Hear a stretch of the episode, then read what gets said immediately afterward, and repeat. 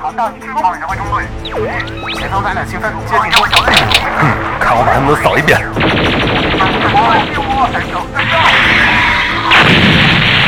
剩一步积分了，大家齐上！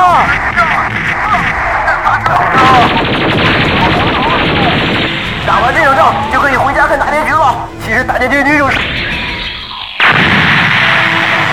为什么要剧透？不剧透就不会死啊！欢迎收听《新闻招之》，不会剧透的放映协会。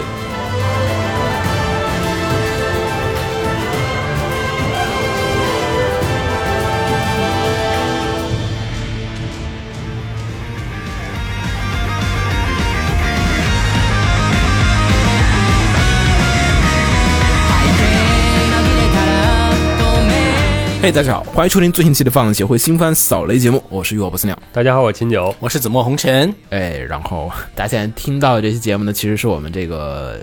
第二次录了，嗯，然后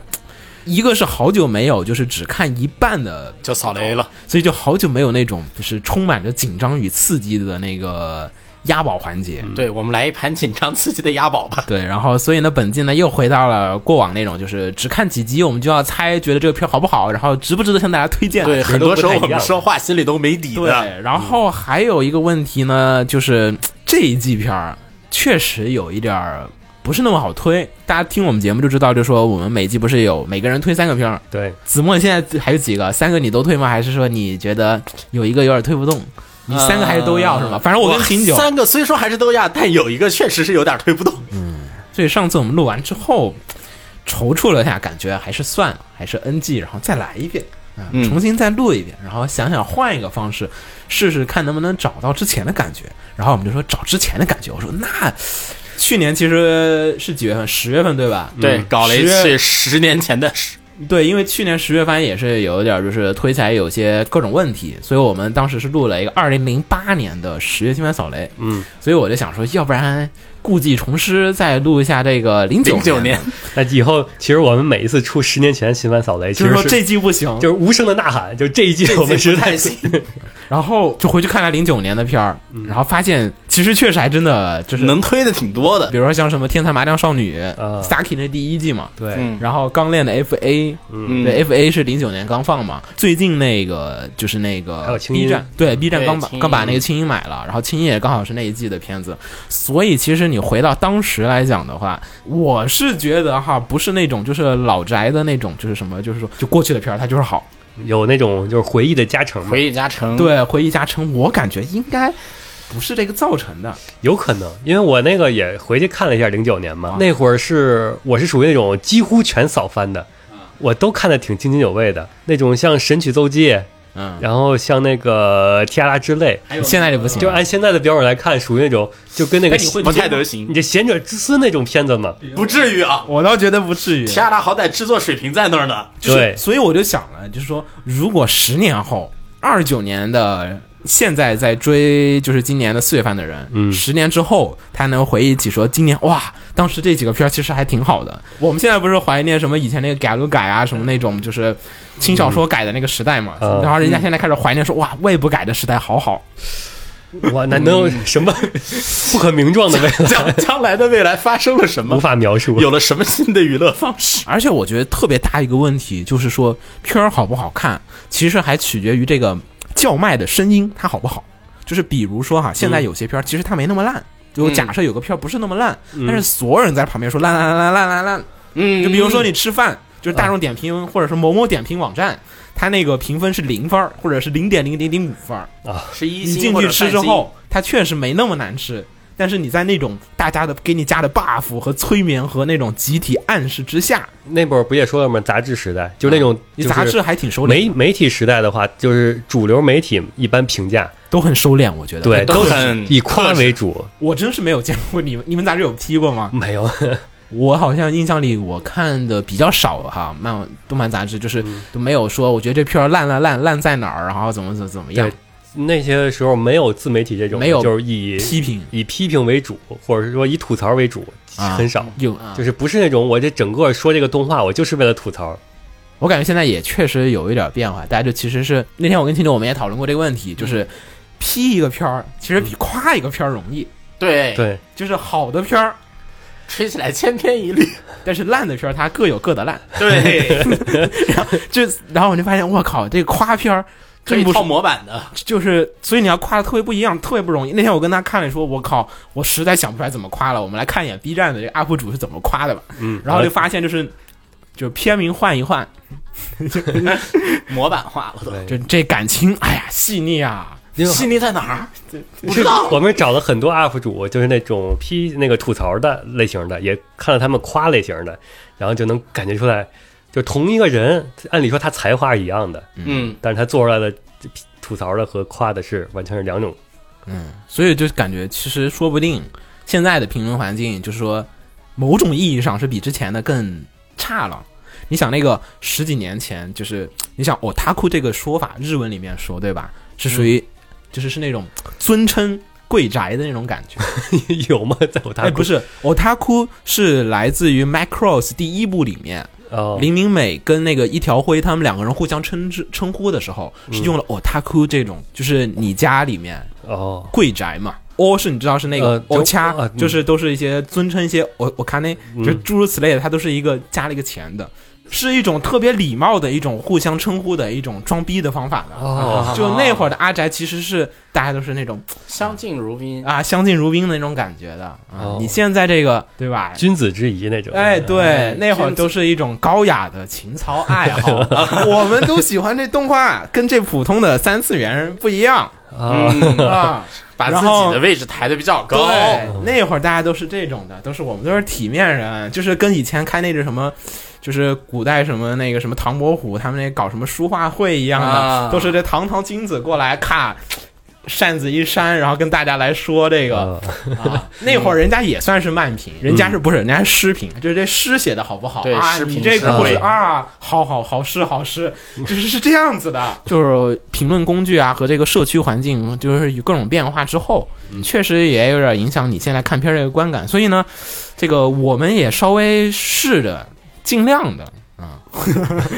尽量的不搞那种无意义的这个喷片儿，我们尽量把这个论述说的清楚点儿。嗯，说的你觉得哪儿不太好哪儿不好，就说的有具体点具体的对点具体起来，好然吧？后反正哎、这期新番呢，我们也跟大家一起来，就是啊，只看一部分的片，就跟大家断章取义的稍微聊一聊本期新番的一些这个感受。大家有什么想说的，也欢迎直接下方评论给我们。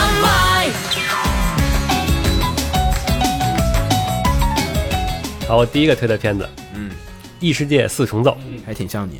你是四个原作都看了是吗？，对，你四个原作都看了呀？你幼女幼呃，你说的是原小说是吧？作呃，用语占据没有？啊，来来来，下次我把全套给你搬过来。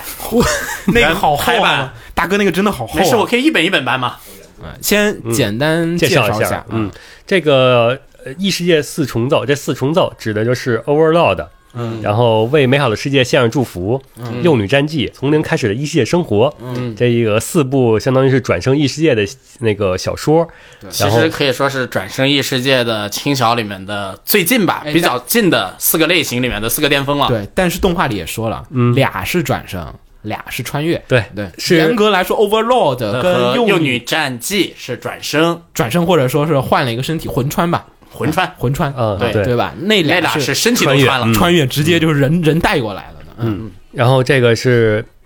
相当于是一个四部作品的主要人物，然后一起穿越到一个新的世界，这是一个校园世界。然后呃，四个作品的人交叉在一起，一起上学的一个呃 Q 版的搞笑故事，可以理解为这样。嗯，讲的就是他们的学员生活嘛。就是其实这种作品还挺多的，像什么法老空学嗯法老员空，嗯然后巨人类不算，巨人因为它只有巨人这一个作品，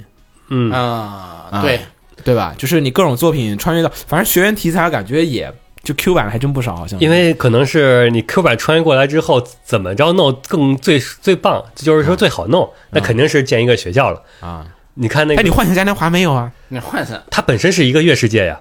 啊，它哦，对你那个它世是界单就已世单世对界，对对对，它它世界是统一。一世界啊，确实确实有道理，嗯嗯，来吧，说说说看点吧，看点吧，呃，推的理由嘛，有一个是作为这种 Q 啊版动画，就是有一种追的理由，就是它很 happy。不管是看那个《 Over 就小古王，嗯，然后是不管是看小谭雅，还是看那个 R E 零，就是他们那个不都那个动画后边之后会有一一个几分 Q 版的，就是 BD 附赠对 SP， SP，就那种 SP，就甭管当时那一集剧情是怎么样的，嗯就是多么的痛苦啊！那个斯巴鲁又死了，嗯然后又感觉绝望了，然后但是一到 SP 里又感觉，嗯，。，没心没肺的搞笑 对对，就是这种能能让你缓解心情的。然后这部作品呢，它把四个给你缓解心情的给合在一起了。嗯，而且时间还延长了，SP 原来是可能就三分钟吧，这回是十二分钟了，嗯好吧，就是对吗？四个 SP 吧，对，其实是这样，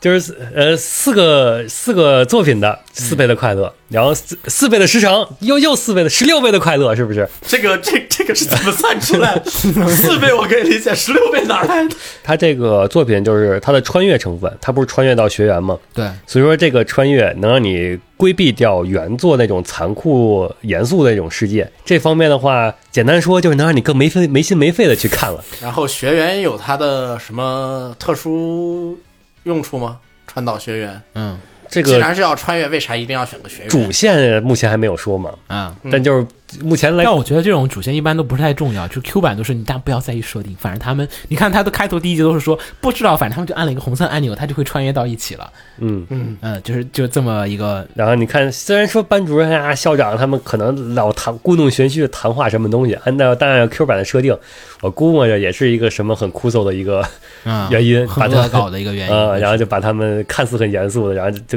很很有阴谋的给他们弄过来。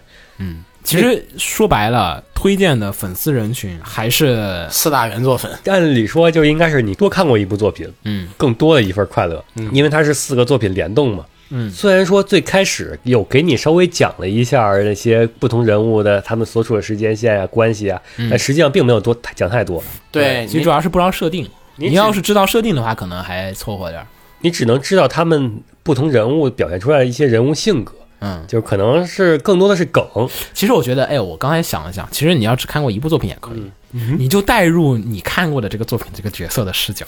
然后看着剩下三部啥？ 那三边是什么人啊？怎么那么傻？剩下三部其其实是他们不同人物都把梗提炼出来了。你你其实看那 R 一零，那个雷姆那个形象，嗯，你要不熟悉原作的，你再只看这部作品，你就只知道他是一个忠犬型的，就是斯巴鲁说什么他就是对的，嗯就就这种形象。嗯，就是你看过原作和没看过原作，其实能产生不同的快乐。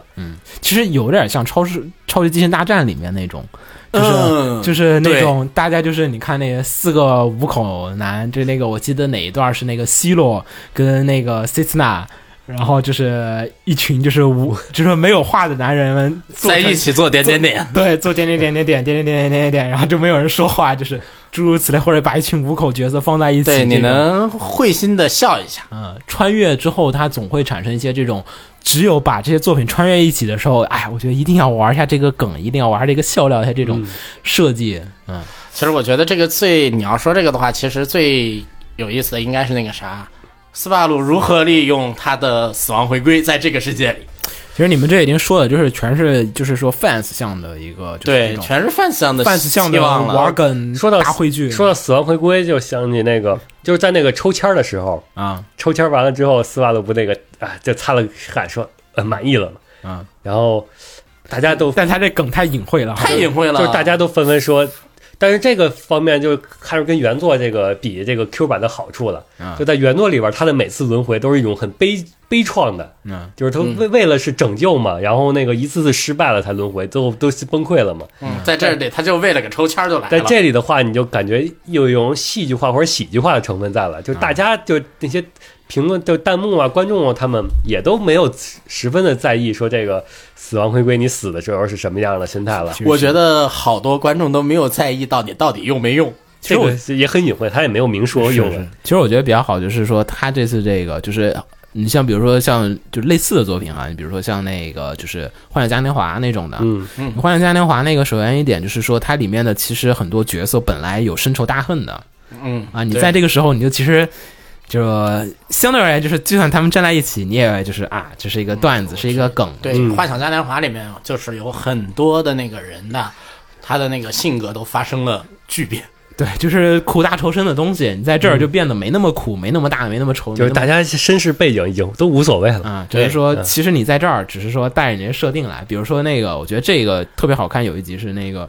古王跟那个谭雅两个人在那儿坐着一块儿交流嗯哎对交流谈心，交流那个交流那个在前上班世，呃心得，对， 就是都是啊，你也是转身啊，我也是转身，好辛苦啊。嗯然后是啊你以前是干，啊你以前是社畜啊，就我也那是我是狗啊，就哎那那种段啊，就是大家那种互吐苦水这种吐槽的这种，就是你在原作里面其实是见不到，因为它原作原作设定没人可以说嘛，对，它原作里面它其实是要回避这种东西的，而且你一旦说了，那这故事又得往另外一个方向去写和发展了。你在这儿就是你玩什么东西都可以，就它没有一个就是说故事的主线上面这个人不该干这个事情，适当的 OAC 去玩梗，其实在这个时候带来反而是就是喜闻乐见啊。所以在这个方面上，我觉得还。就还挺有意思的，就是你如果说是原作党，你知道那些梗啊，你知道啊，他们在说这儿，然后就是对，就是他的人物还原很真实。你像那个呃，斯巴鲁和和珍就是迟到了，斯斯巴鲁是哇冲到那儿，然后啊迟到了，像和珍他就直接想翻墙，这就很符合各自的 人物设定嘛。嗯角，色我觉嘛得从从那 个何真被拉拉奇娜抱着的那一点开始，就 已经就已经对特别符但是他们那个是原作，它就是合就人两物个设都定两了方都是原作很符合的，在路上碰到一起，就这个东西你在嗯嗯造成了价值观的碰撞，男人还可以这样吗？其实大乱斗就这种作品还就还还挺带感的，就是你因为你可以同时在一个作品里面看到你多个你喜欢的作品的人，如果他们在一起的话会发生什么。所以其实这个片在 B 站上面反响还，因为这几个片儿在 B 站上面都很反响好，就反响都还挺好的。嗯嗯，除了 B 站没买的嗯，那个《幼女战记》啊， 《幼女战记》也挺好的，你看那个弹幕里面啊，还有下面讨论氛围，它就比较好，啊就是对大家其实都是啊，就很开心。哎对这个片，你想这个片吸了四个片的粉来看的，对，所以其实你这种片儿就是很像那个以前改路 gay 很喜欢出那种 fan disc，就是都是 fans 出来然后一块儿打。都是粉丝看一起开心。嗯，对，说起来这个片的评论里边儿还真没有那那种嗯，最开始的时候还有些欧脑残党站一下战力，然后后来就迅速的都被大家给淹没了。就是因为你是 Q 版，因为你这不严格，嗯，对，人家动画里本身也是不想严格追究这些对，战力，人家没有，有没有，就是都是你看后面谭雅还直接来个 buff，对，嗯，有哎有没有听众推啊？可以说说有啊，这个还是有听众推的，嗯哇，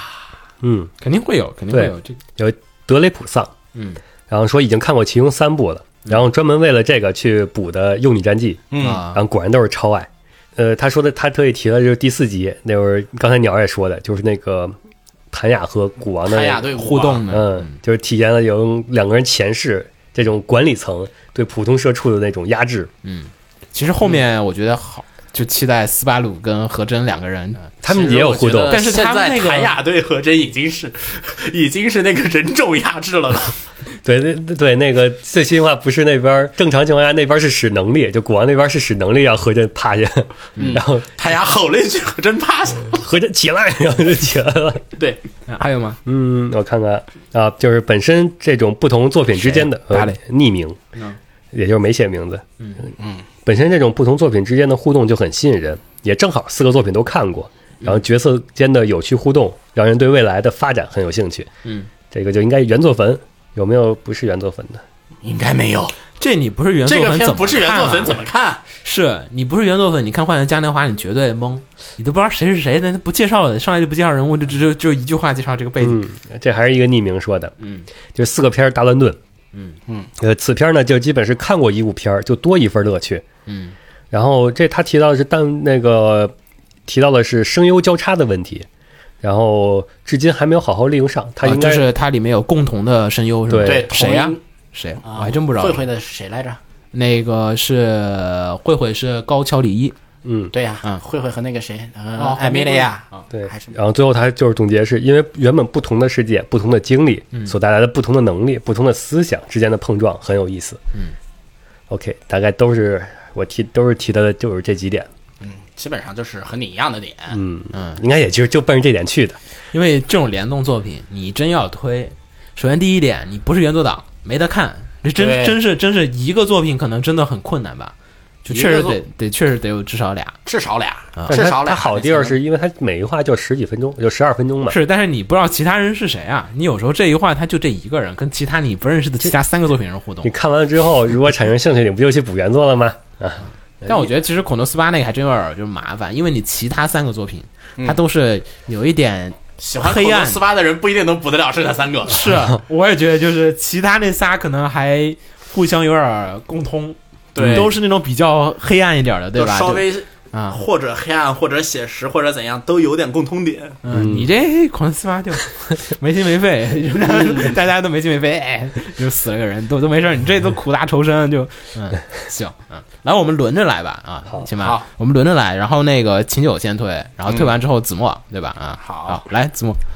嗯，那我再来推一个吧，我推一个，我先推一个你，先拿一个上的手的，这秦九这推的我觉得不行，属于粉丝自嗨。你这粉丝自嗨就是不懂的人根本不 哎那我让先把粉丝字还跳过去吧你，先别说粉丝自嗨的，你先说一个大家都特别拿得上手的，应该能拿得 get 对 get 得到点的。咱们先盖盖开 场，这太冷了，我我靠！三个都是粉丝但字，但这个四重奏这个播放量很高是，就是因为他粉丝多，啊，有粉丝不用你推，其实是是这么一个道理。 我觉这个得是片，的粉丝量非常，我是觉得基就是数非你常庞大。推这种片儿，他粉丝你也不用推，他已经看了那我就先推那个罗比 and 哈奇。啊。我就先说这个片吧，这个片是一个搞笑片，嗯然后作为一个搞笑片的话，它是高松信司做监督，他的发挥还是就像原来那样做，就像他做《银魂》时候的那样，嗯这个片就做成了一股小《银魂》的味道。然后他还请这个片的整个 cast，哎呀，银银魂原班人马来了，而再加上这个片讲的是什么，嗯它是一个宇宙公路片，出现各种外星人，嗯，你有没有一种我在就是就是看银魂某吗一季银魂的 感觉？然后这个片其实是讲的是什么呢？男主逃债，嗯，他在就宇宙世纪，对，在宇宙世纪，男主逃债，从一个星球到一个星球到一个星球到一个星球的一个公路片，他在每一个星球上解决一点一个星球当地的旅游发展问题。他在每一个星球上解决的那个旅游的问题，其实上就是日本的某一个地区现实存在的问题，比如说像上一话就是说在说香根的温泉，在搞笑中不仅仅是搞笑，对现实有了一点反思，但同时这也是这个片让我觉得嘖还不太够的一个我点。也觉得这是不太够的一个点。对，是好的一个点，但是做的不太够，就是说你这个反思啊和那个思考啊不够深，但是嘛，作为一个搞笑片。这个不够深，又同样它是一个可以忍受的个东西，也不排除你后面如果做的更好、更深了的话，这个片的整个的那个气氛和那个对我来说，它就能够抬上去。所以说，在它后面的来说，它的我的期待值都是很高的。秦九有看吗？没看是吗？那就看了第一话，因为那个当时也是很多人就说第一话，嗯那那个最后最后那块儿嘛，啊，是嗯啊我我也让我对特意去看了第一话，嗯怎么样感觉？我你哎，你是银魂粉？你呃我不是，你不是是吗？我不是啊我没有可以啊就像子墨说的，他太银魂了。很难看。对，其实我也不太喜欢银魂里边儿这些就是无 厘头，太无厘头那部分。你不能讲这个世界里面的逻辑嗯的，它里面的逻辑是属于那种就是就是方便好用，就是这时候这个逻辑我就讲得很深了，这个时候就不讲这个逻辑了。嗯比如说那边逻辑被打两枪，这个人打一百枪，那人都没有，就是人体描边，就是没死，啊嗯对吧？你这后面一枪，哇，人死了，就是他说怎么样就是怎么样在银魂里边儿，我也比较喜欢的是后边那些进入主线那种正啊，片。明白？嗯嗯所以说在这里边儿，因为我后面没有没有看，后面有没有有没有后面有没有没有没有 没有没有没有，这公个路片你在公路片里找正片，就是没有主线的这种纯无厘头的，就是我是兴趣不是特别大。啊，嗯，我倒也看了，而且我已经看到了第五话了。嗯，然后呢，还行。子墨推这个确实，首先第一点，如果你很喜欢这种无厘头、就搞笑的，或者说宇宙丹迪那种的、太空丹迪、啊 Space Space Dandy Dandy 那种的，你都 OK。 OK 的这个片儿我觉得没什么太大的问题。但是如果你不太适应的话，就不这太方适应的话，就很难适应下去。对这种这种幽默，就是你要能对得上他那个电波，然后呢，而且整个片儿它始终是贯彻这个幽默的，不像有些片儿它是就是说是正片几集儿，一个风格，对正片儿很久，偶尔中间幽默穿插，但整个片儿的基调是很严肃、很苦大仇深的。嗯，其实也有一点儿，那个白毛后面也白稍毛后面怎么说？白毛那个剧情要展开的话，是可以苦大仇深的。对但是我觉得集数不够了。我也感觉就是他不太会往那个上面去走。对，，嗯，不止白毛那儿展开，还有那个机器人可以展开，也是一个大故事。就是还挺多的。它有挺多可以展开的点，但是十二话，就是他主要是控制这个氛围，他想让大家都开开心心的看动画，大家不是来找虐的，就是反正所以现在这个状况下就是。你如果接受了这个设定，这个片儿非常的带对感，接它受很设定和这个风格，这个对片就很带感。很酷炫，就是新剧公路片儿，就是一集嗯去一个，是画面是就是那种想象力上是很酷，对对对就是你根本不知道他下一秒会怎么对，画。对你如果想要看他给你展现这种想象力，那没问题。反正他故事讲述就是你从这个 A 点出发，然后大家逃难去哪一个什么那个叫什么伊斯坎尔还是什么，就那个伊新伊伊斯坎达尔，伊斯坎达尔啊，对，去那个星球上面，然后你一路上就要路过很多星球，不断的就是就是修车加油，就这样子。嗯然后每过一个星球呢，星球上面有点问题，还得赚点钱。，对，男主顺手解决这个地方当地的一些困难，然后这个东西呢，其实你一看你会觉得，哎，好眼熟啊，这个是不是有点影射现实，对吧？然后影射影射，然后他就不再深究了。就是把问题摆在了面上，但是没有说下去。对，嗯就所以呢，其实你是银魂的粉丝，这个片儿就不用多说，好看看啊、对吧？嗯嗯嗯，行，然后还有什么有没有有，来？那这也是有推荐来的。听众推荐，来，嗯，卡玛 C，他说了，没有被一个相对固定的套路化的剧情框架所束缚住，能够创造出比较放飞自我的故事，这是他推荐这部动画的第一个点。然后其次推荐点就是目前已经播出了四集动画中，嗯，他看了四话之后来评论的。呃，在第二、第三话看来呢，呃，似乎是将日本地区观光经济那个发展问胜利题，啊对什么的这种的现实问题，然后放到了宇宙这个大舞台上，然后又通过有点类似于呃《月摇夜未央》这样的综艺节目，嗯，那里边那种旁白那种调侃戏耍的方式，嗯，来展现不同星球之间存在的这种观光经济问题，嗯，然后同时又对观众通过各种科幻作品。对外星人存在的固有印象进行了一定程度的破坏和喜剧化的再塑造，啊他这个他这个说的吧，确实是这个片里想表达的，对，但是就是说他有这东西，他每有这集都东西每集都有但是不一点说儿，但他是作为一个就是就是摆在你面前让你看一下，对对，就没就有是把它分析下去。有人痒痒挠没挠着的那个感觉，就有对点差不舒一服点儿差一点嗯儿如果那个地方做了，我也推了，就可能就嗯还有吗？然后艾罗洛、高松信司新作，这银魂粉嗯，搞笑功力很强，玩梗很猛，嗯，戳到笑点之后就停不下来，对呃，这就是标准，就是 get 到这个电波了的人，对就这么评价的，嗯。然后另一个也呃还人挺多啊，你这人亦无双也是嗯被第一集最后的神奇展开惊到了，然后第二集的火星和第三集冥王星确，实哈，那个第一集大家要是你要没看，你可以先看一眼对，一第一集值得看一下的。对我也专门去看第一集嘛，确实惊到我了。 然后第二集火星和第三集冥王星所玩梗也很有趣，嗯呃，他觉得是这个宇宙公路搞笑玩梗片儿值得一看，跟基本上跟要素很多了，嗯，但是那个宇宙要素其实就嗯要素嗯宇宙要素可有可无，不像 Space Dandy。确实他他他这点儿有点对，这点儿有点儿，你把这个宇宙要素挪一挪，挪到地球上去跑，剩下都是外星人。然后有那个有也有不不推推荐的，对，来说说来听听看，我也听。嗯，德雷普桑就不推荐，就是第一集当时他看到的评价，就是四月最强搞笑番之一，啊挂飞放飞自我，把钱都用在钢刃上。但是他不推荐的原因呢，就是看完之后他觉得鸡元素比想象中的要多， gay 是吗？嗯，女有女神异闻录的既视感，啊，却又缺乏变化。然后这反正他这是弃番的原因，女神异闻录既视感，你有子墨你有感觉到吗？我没有，我没有，就是也是相当于是每到一个星球解决一个问题，它是每过一个迷宫解决一个人问题。然后另外一个匿名的人，最后我看了一下，总结下来，他基本上就是剧情跟他电波对不上啊，然后他就是不跳推荐电。波，跳电波，嗯，嗯，所以你要看第一集，然后觉得好，那你就能继续看；但你要觉得不行，那就不用看了。那那就真真算了。后面基本都是那个路数，我想仔细想想，我推的片大多都是这样的，对，挑挑粉丝，嗯很挑粉。嗯，不是挑粉，是叫挑观众的这个受众人群。你有的人喜欢就喜欢看相声，有人还是不喜欢看，你没辙。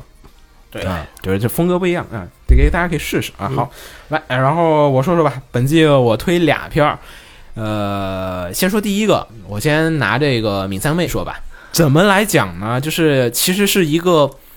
不太好在这个时机上去做推荐的一个片子。就是你看过《几元邦彦》之前的片子的人，你都知道，《几元邦彦》的片是需要你把整个动画完整的看完之后，你才知道他在说什么，他想要表达什么的。嗯，他后面是会不断的，就是看企鹅观的时候，大家很喜欢说对他会超展开什么怎么怎么的样，不对吧断？的加入超展开，然后不断的打击你。对，呃，之前不是他其实也是相当于是每一个作品，其实相当于有些社会的话题的一些这种影射嘛，对吧？嗯，呃，先不说上一次的百合熊兰，我们就先把它跟企鹅冠稍微对比一下。就你在企鹅冠状况下面来讲，其实它最后面你才有意识得到，它是在说这个奥姆真理教这边的一些这个问题，才说到这个邪教问题、沙林毒气，对吧？说这个犯人的后代的一些这种社会遗留问题，嗯，对吧？他才开始讨论这个点。这个你在前面十二话、二十话，你推理大师是可能想得到，但是呢，这一般人是真真没辙，就是这个很牵强附会了，对吧？他虽然线索我都留了，对吧？嗯，就是我一直在这个地铁噔噔噔噔噔，对吧？对你就说啊，你这几元。是不是有这意思？你要能猜也行，就是线索我估计能猜到的都是艾勒里奎因。就是你看到最后一集你能猜出来，所以我们在这个时期段上面去说几元的很多的片子的评价，其实就是一个只能说他酷炫的外表，夸一夸他这个演出怎么怎么怎么对好，或者没他法里面夸他外表下包含的东西。对。然后我看了一下哈，最近几集也确实大家也有人提说你这个目前为止没有任何一个角色站得住脚。就是每一集都有展开、展开、展开、展开很多东西，但是每个人的性格呀和这种东西感觉还不够，就是挺立和就是说立体化，完善，就还不完善，就是你不知道这个人的每一方每一面，就是都知道啊，这个男主对吧？他这个弟弟发生了一个什么事情，然后他要保护他弟弟啊，然后或者怎么怎么样，那边那个人暗恋另外一个男的啊，你这啊、这个是他哥哥的问题对吧？就每个人他都说了，但是你现在还是不理解为什么是你哥哥，你就要这么去帮他啊？嗯就这里面的这些很多东西，就是流于表面形式下面，所以现在还是不好说。但是好处是，这次只有十一集，特别的短，嗯，十一话。现在呢，已经过半了，过半了，对已经警察过半组了的故事还没展开。对，所以呢，你几元最后能不能讲完？虽然他过去都那样，我也懂，但是这次可是十一集，回旋企鹅罐是二十多集嘛？，对，所以呢，我们在这个时候，你要说几元的很多的片子，真的是不能在你没有看完的情况下面就做出很深刻的一些这种评价。我们只能说一下表面上面我看完之后的一些这种感想和感受。嗯，首先你现在如果弃了的人，你可以稍微等一下，等这个片放完之后，听听大家的评价，你再去做这个是否要补不要番回头？要不要回头这个东啊西，因为我觉得几元的东西还是有很多的值得一看的这个点在什么地方的啊。然后这次故事呢，其实讲述的是发生在这个东京的浅草。嗯，但是呢，它其实基本就限定在这个区域里面，它也没有去说这个区外，或者说没有去太多的去聊这个扩展城市世界观对，没有扩展世界观。反正你知道啊，这是在东京日本的一条古街。然后呢，在这个里面呢，生活着三个呃，有三个男孩儿啊。然后这三个男孩儿呢，就有一天不小心弄坏了一个那个河童的雕像，就是你知道，就是说。在很多国家的传说里面，都是你如果把这个佛像什么东西弄坏了，是会遭天谴的。对，你就要然死啊后了呢，。那个河童像就变成了一个真的河童王子，他自己说是嗯夺走了他们的尻子玉。这个你要知道，日本的这个传统的妖怪传说，妖怪传说，你是知道的，就是河童啊，它会就是从人的肛门里面抠走一颗就是叫做尻子玉的一个东西，嗯然后那个人就会哎。然后，所以呢，他们就被这个河童神作为就是惩罚，然后把尻子玉收走了。他们就没有死哈，是变成了这变成个了河童变成了三只河童。然后呢，这个河童神就跟他们说：“你们要想变回去，没有办法，你们必须去就是打败这个就是什么怪啊，丧尸他是叫僵尸啊，叫什么丧尸来着？我都忘了这个具体的名字，嗯不好意思啊，这个具体大家自己查。然后去这个僵尸，然后呢，这个天上每次都会有出现打这个怪，打完这个怪呢，你们就可以来我这抽奖。抽奖之后，我给你们一个盘子，嗯，这个金色的盘子可以实实现现一你个愿望，银色的盘子，集齐十需要个可以实嗯实现一个愿望。铜盘子应该是一百个了，按他这个还没数抽出来过铜盘子，不就知道是，然后呢，他们这第一集抽出了一个金盘子，然后就说你这可以实现一个愿望。他说哇，那太好了。然后那个有一个就说那我想要一年份儿的这个寿司可以做得到吗？然后没有想到这个已经， 就已经许上了，但是呢，第二集他们再去夺这个东西的时候，就全是银盘子。就是全是银盘子，就相当于走十一集。嗯，应该是最后一集能凑齐，按这个套路。嗯，不知道，不知道，我不知道，反正就按这个套路上来讲，十一集嘛，对吧？第一集一个金盘子，后面十集每集来一个，最后一集就能攒齐了。但纪元的片子，不能按常理来推，呃是对吧？啊，然后呢，就讲这么一个故事，然后每一集呢，就是男主们就是在合同的力量下面，就是变身为合同，然后去这个另外一个世界里面去夺回这个啊、去完成一些任务，然后打怪。呃，打 BOSS，然后把这个其实跟真的跟 P 五差不多了，嗯，这个有点像，这个这个就是这个还真有这点个像，就真的就有点像了，哎也就是抓欲望，然后呢，就去跟一些人的欲望来进行这个就是较量。比如说，你这有一个什么路上有一个人，那他这个喜欢这个偷这个呃什么喜欢的女孩子的这洗澡水，我记得有一集是，啊有有有，就是都是各种难以启齿的，就是各种变态，对吧？嗯可以说很多很变态的愿望，就是还有什么喜欢这个。女生的这个脚臭的，对吧？行行，就这样吧，不要不不说能了。再不能再说，就是很多很变态的东西它在里面。 所以呢，其实整个片第一集你看，都很多人都是一种我操的心理在看这个片子。就是首先他那个特别详细的描绘了那个尻子玉是怎么被这个合同从肛门里面抠走的，然后每一集变身的时候都要完成这个画面， 然 后是做一个就是你看企鹅冠，或者说你看那个就是少女革命，你都知道的，纪元是很喜欢做变身的，而且人家是做过少美少 女战士美的，少女战士，嗯，这个所以变身的部分人家玩的很六六六六六，就是很酷炫，但是这个很酷炫的呢和这个很那啥其实是没有办法的。他每次变身是把这个人吞进去，然后把他那个肛门里的那个东西，然后就是他画面描述的虽然很很酷炫，但是你说但出是来就你细 思一下，有点然后每一集都会花很长的时间来去完成这个变身，相当于是就你就知道是占用时间骗时间吧，对吧？嗯就每一集都可以少画个你要几这你要这么说的话，其实把所有骗时间的部分删掉，这个片一集不长。不长，真不长，就每一集不光这边变身，那边那现在边跳舞对那边警察那边，相当于是有人要制造这个就是僵尸出来僵尸嘛，嗯他那边有个仪式，对那边制造僵尸的人呢，每次也要再跳一段舞蹈。这两个呢，你如果每一集你都能接受的话，其实你每集看这个也挺爽的， 就是啊真的看有人就是说我看这片儿，我就看跳舞的，我就是来看跳舞和看这个变身的，然后和这个，而且打这个怪虽然都是套路套路的化、仪式化，就每次都是发大招、躲过大招，然后然后掏这个怪的肛门里的这个尻子玉，就是每一集都是同样的模式。目前来讲，没有什么太多的一个变化和一个展开。表面上来讲，它就是一个比较吸引眼球的一个酷炫的一个点，这是几元。这个，我看评论里边也有专门人提到这个嘛，有匿名的，就是说嗯推荐理由是能把屎尿屁玩的这么时髦 的，也也就几元了。啊还有是 Sword，他推荐的是，虽然隔壁的呃狐狸小姐也很棒，嗯但是相比之下，狐狸是属于出能的。然后敏三妹的恶趣味更符合他的口味儿，对嗯就是他的口味儿包括女装，然后太多了，就是常以兄弟情，就是就是这个片里面包含了大量的变态要素，就是嗯对，只要你喜欢变态对他，然后他他特别喜欢那种捅捅就变身的那个过 程。啊啊， 那个啊真是捅菊花，就是真的是啊太 好吧，这真的是就是有人 get 到这那个点真的很酷炫 啊，就是很酷炫啊，就是这几元的美学。嗯，然后我先说说这个，目前来讲故事就是这样子。啊然后呢，它有一个很好玩的设定，就是每一次这个他们变身，然后打完那个怪的瞬间，对吧？他们要把这个东西给转化。然后在这个转化的过程当中，就会大家的就是思想会就是有一点像那就会怎么说呢？就有点像那个以前的恋爱随意连一样的，啊，就是他会共享出三每个人的三秘密，三个人都开了 NT，对共享秘密了，啊会共享一个秘密，会共享一件特别特别羞耻，内就是内心深处最的一个秘羞密。耻的东西，对，就是我不想、最不想让人知道的一些这种秘密。然后呢，每一集都暴露这三个男主角当中的每一个人的这种秘密，然后就是，然后把这个大家的关系和各种事情变得特别的尴尬，然后就是，然后大家开始产生这然种、啊后这个片其实我觉得最可怕的一点是什么？啊就是每次暴露完秘密之后，这三个人都一脸没事儿的样子。所以呢，就差不多是这样的一个片子，然后里面包含了大量的屎尿屁和各种就是你仔仔细一想会很变态的要素。嗯，但是这个片子是纪元做的，纪元其实在这个人设的挑选和画风的制作上面，他并没有刻意的表现的很变态。你只看他的表面的 PV 啊和这些人设，你会觉得它是一个很子宫向的片儿，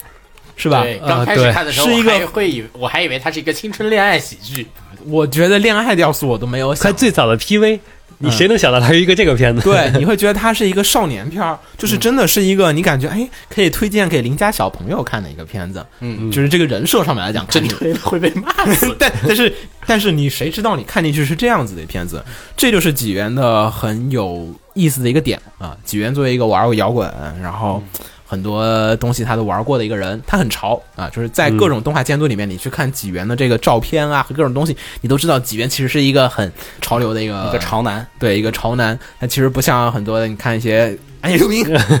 阿宅监督，对吧？就不是这样的人，他是一个很懂得对玩时髦的一个人。他是时髦，他自己有自己的一个概念。潮人他们对潮是要有一个定义的。几元自己就有一套几元自己的一个这个美学和一种潮的概念。然后这个片子其实也致敬了很多他很喜欢的要素。啊，我看了一下访谈，比如说像是这一次这个片子里面的三个男主的这个关系设定，其实是致敬于这个史蒂芬金的一本叫做《尸体》的小说改编的电影，嗯，叫做这个《伴我同行》，就是哆啦 A 梦那个《伴我同行》（Stand by Me）。这个一片尾的 ED 就是叫 Stand by Me，就是来自于致敬于这个点，而且呢。纪元并没有任何的避讳，就是是在这个片开机的时候、开拍的时候、就开始做的时候，他就开工宴上是，来大家一起看这个电影吧。他是邀请了 所有的人一起看了这个片儿的。然后呢，在制作过程当中也跟大家说，就说这里面三个男主的关系其实跟这个是有所关系的。所以，如果你想了解这个片的原型，你想去，我懂的，很多的几元这个学家对吧？是吧？你是想去查一下几元那个每个东西典故梗来自哪儿，对吧？那个企鹅罐里面玩儿已经足够多，对吧？这个里面也有，所以我觉得你也不会想错过这个片子，可以去看一下，叫做《伴我同行，Stand by Me》，是史蒂芬史蒂芬金的小说改的，也也是描述了三个小孩儿这个关系。所以呢，其实这三个小孩儿关系在这个片子里面，其实跟那个是属于是一直致敬一个影射的一个这种作用。然后呢，还有一些就是说，比如说像是它里面还有很多几元很会玩的点。几元邦彦作为一个这个层面的监督，就是你说少女革命啊、美少女战士啊这些之前的这个就是很多的片子，对吧？我们就不用细说。它其实是在日本动画圈里面，它是很有发言发言权的啊，它是可以说老我牌监督嘛，我是可以说我想干什么干什么，可以不听你们说这个。OK，我这个片儿要做个美少女，我可以不做。哦，他可以我我想搞什么是可以搞什么的，有话语权他有绝对自由权的，这我们说过好几次了。就是批判监督是可以的，但是有很多的片子监督是没有选择权的，它是会受到各方的影响的对。，受到首先这一点，这个片子是几元的原创动画，嗯，所以呢，几元有百分之百的，我不知道有没有百分之百吧，反正它有极大的一个发言权，所以它里面它里面玩的什么趣味啊、恶搞的一些点啊，完全是来自于他个人想要这么做。你下面的 staff 可能上去禁言两句，我看那个阿尼他妈上有人写这个评论也很有意思，他就说，其实几元那个美学可能有种强制性的美学，因为几元很喜欢在现场跟人吵架。就是你下面的人可能说，哎呀，我觉得几元监督，咱们这个爆菊这个是不是有点过分？你几元是可以把你说服的， 就是你是降不赢这个人的，人家这个功底比你深，这个资历比你厚，就是你，所以所以呢，这个片子里面这方面的所有要素都是来自于他个人的一个趣味啊，包括合同的那个设计，它不是会变成那个合同嘛？啊，对，然后几元那片儿他又很会搞，他是先几元自己画了三个合同，然后给人设书说你把它给拟人化，他是反过来做的，不是把人拟合同，是把合同拟人。就是那三个男主的形象，其实是他根据合同来画出来的。，对，是人设是根据这个基础上面再重新再设计，再往上去堆的。所以几元的动画真的是一种很有意思的一个，看起来是非常有意思的一些点。当然，前提就是你电波对不对得上。我觉得也有人肯定会说我气了，因为电波对不上，啊、是的每一集都变身好几分钟，这个不是一 般人，而且还有点就是你要不喜欢的人就会觉得很尬，嗯啊、你要喜欢的人觉得这是酷，这是帅，对吧？你你不懂重金属的因为人你，要时髦也不一定是所有人都喜欢这种潮流。是啊，就是嗯你看朋克的人对吧？嗯你那朋克的人，他绝对不会觉得自己这朋克的打扮朋克，啊他会不会觉得自己这个尴尬，对吧？嗯但你外人看那个，你你明天子墨梳个墨西干，穿着那个 尖钉儿 pogo 的那个衣服 过来，为咱啥总爱拿我举例子呢？没有红红茶不在，啊，好然吧，后，所以就是你从这个角度上面来讲，如果你能接受，那你呃恭喜你，你可以好好的享受这一切。我们说说这个，再说说这个故事的一个解析和故事的一个塑造上面来讲，这个片子其实刚才我们说了，它有很多变态的要素的一些这种点，里面他处理了很多事情，如果用一个特别写实的画风，就跟刚才你说《异世界四重奏》一样的，嗯，就《异世界四重奏》那个故事，如果现在把画风全部画得特别写实，在一个学校里面，这个故事就会特别特别的严肃，就所有人就是都大家就是真的是那种回归无限原始恐画怖风，，嗯就无限恐怖，大家的画就该勾心斗角了勾。心斗角了，就是国王就真的开始想我要怎么弄死他嗯们，就是是那种了，就是会往那方面去走了。但是纪元这里面，它首先一点，这里面每个主角其实，比如说像男主，我稍微剧透一下哈，你要没看的人，你可以跳一下，就比如说男主有女装癖，嗯其实不叫女装癖吧，他穿女装，对吧？然后后面还当场被这个。在亲人面 前、父母面前、江东父老面前被公开处 刑，公开男主处刑，太惨了，就是这种很多的要素。然后呢，男二还是男三吧，不管吧，反正那个另外一个男男主，然后又喜欢这个另外一个男主，然后呢还偷偷的亲了一下他，kiss 了。然后呢，这个东西还在那个他们打怪之后，不是会溢出自己的思绪，会跟你的战友一起共享嘛，对吧？还共享共享灵感，然后其他三个人 还两个人还看到了，就是各种各样的。然后那些就是犯罪的那些人，就是那些僵尸变成僵尸的人，那些东西你也想，我靠，这也太有伤公俗了，对吧？然后男主还偷别人猫，对吧？就是各种，你如果是一个真实写实的一个成年人办的一个事情，绝对是会被批死骂死的。但是呢，纪元把他们设置成了小孩儿，然后小而孩且还不啊是熊孩子，，对他没有让这些人变得就是那种很厌恶的那种感觉，他其实是希望他你设定去成了一种非常其实就懂是事儿的小孩。批就是以小孩子的人设来，呃，用成年人思维来做这些事儿。对，嗯就是你看，因为你就哎，小孩儿你就总会觉得他是纯洁的，对嗯吧？一般我们作品里面大家都是刻画萝莉啊，或者小孩子都会说纯洁，就是就是没有什么罪恶沾身，对吧？都成年人都是一手鲜血，什么各种罪恶，但是在纪元的作品里面，小孩儿承担了这个成年人的这个角色，对，然后这个我就我个人感觉啊，其实他这个东西做的是非常有意思的，就是说小孩儿承担了成年人的角色，就是小孩儿很容易给人反思，就是说当对小孩儿都不再单纯，当小孩儿都不再那个，都承担了各种各样的那个罪孽深重，罪孽深重。当小孩儿都已经这样的时候，我们就该反思一下我们的社会和我们的成年人到底发生了什么。就是从企鹅罐开始，他就是用小孩儿的一些事情，然后来说一些社会问题。嗯，然后他这个每次一般最后面都会戳开，所以呢，你不知道这次会不会戳这个点。在这个目前现在看起来，这些人其实这些小孩儿，你是觉得他们如果是个成年人的话，他们身上犯的这些罪，你是不能接受和不能饶恕他的。嗯，现在其实很多人看动画是喜欢说你别洗这个人，讨厌洗白你就 讨厌洗洗白了反而更 烦，反正更烦。但是起源的作品里面的人，最后面他是不洗的，这东西他是背着就背着了。你该是什么样的一个罪孽，它就是这样子的东西。所以，一般你你真的只能继续把这个片儿往下面去看。一般你看完的时候，你又会发现，你最后发现其实它是很单纯的，对他做所有的行动都只有一个核心目的，而且纪元的这些主角下面，从《企鹅罐》和这个片来讲，纪元这两个片子下面的人，他都是承担着一些就是罪的，就是一般的很多动画作品哈、比如我不是说捧一个踩一个，比如说咱们等会儿要说的这个《卡罗尔与星期二》，嗯，他目前来讲，他就是主角就是好人，啊不光主角，周围所有人都是好这人。都是好人，嗯，然后就是你我方角色，他就是正派角色，嗯但是在纪元作品里面没有二元论的，啊就不是说谁是好人谁就是坏人的，嗯啊、就是你只是说是大家这个目的不同。所以呢，在纪元作品里面，它包含了很多的这种成年人的一些这种思想，就是你在一个小孩儿、儿童向动画的包装下面，然后很酷炫的这些就是变身啊和很恶搞的一些这种恶趣味的表面下面，其实是深深的一些这种就是对于一些人性的一些这种探讨和一些这种讨论。那犯这种事情可以被饶恕吗？可以被原谅吗？就是你看《企鹅罐》的时候，你也看那个林果跟踪狂是吧？那你对说。在他承担这样的罪孽之后，你可以被原谅吗？我可以被饶恕吗？就是一直在《企鹅罐》里面是在强讨论的，就是说一个人如果他的家里的人犯过错之后，他是否能被社会所给接纳，嗯即便这个罪都甚至可能不是他的，嗯，就这种状况下面的一些这种事情。所以呢，这个片目前来讲吧，因为只看到了现在就是两个人的事没说，那俩警察是干嘛的，我也不知道。对， 就是神展开还没有呢。对你现在每一集都透化透出信息量，而且起源这片真的是就是 TV 动画才敢这么干，就是相当于是二十分钟一翻转，二十分钟一翻转，啊，就它每一嗯集会留一个东西，下一集我再来说，对对吧？对然后每一次呢，它都会有定番，就是十几分钟变身，对吧？就是一般都是第一集的就是下下集的中中间点儿，然后编程结束之后，然后大家又开始处理上集的这个问题，它是一个模板化的一个东西，再去不断的重复上演同样的套路的戏法。嗯但是呢，这就是几元的。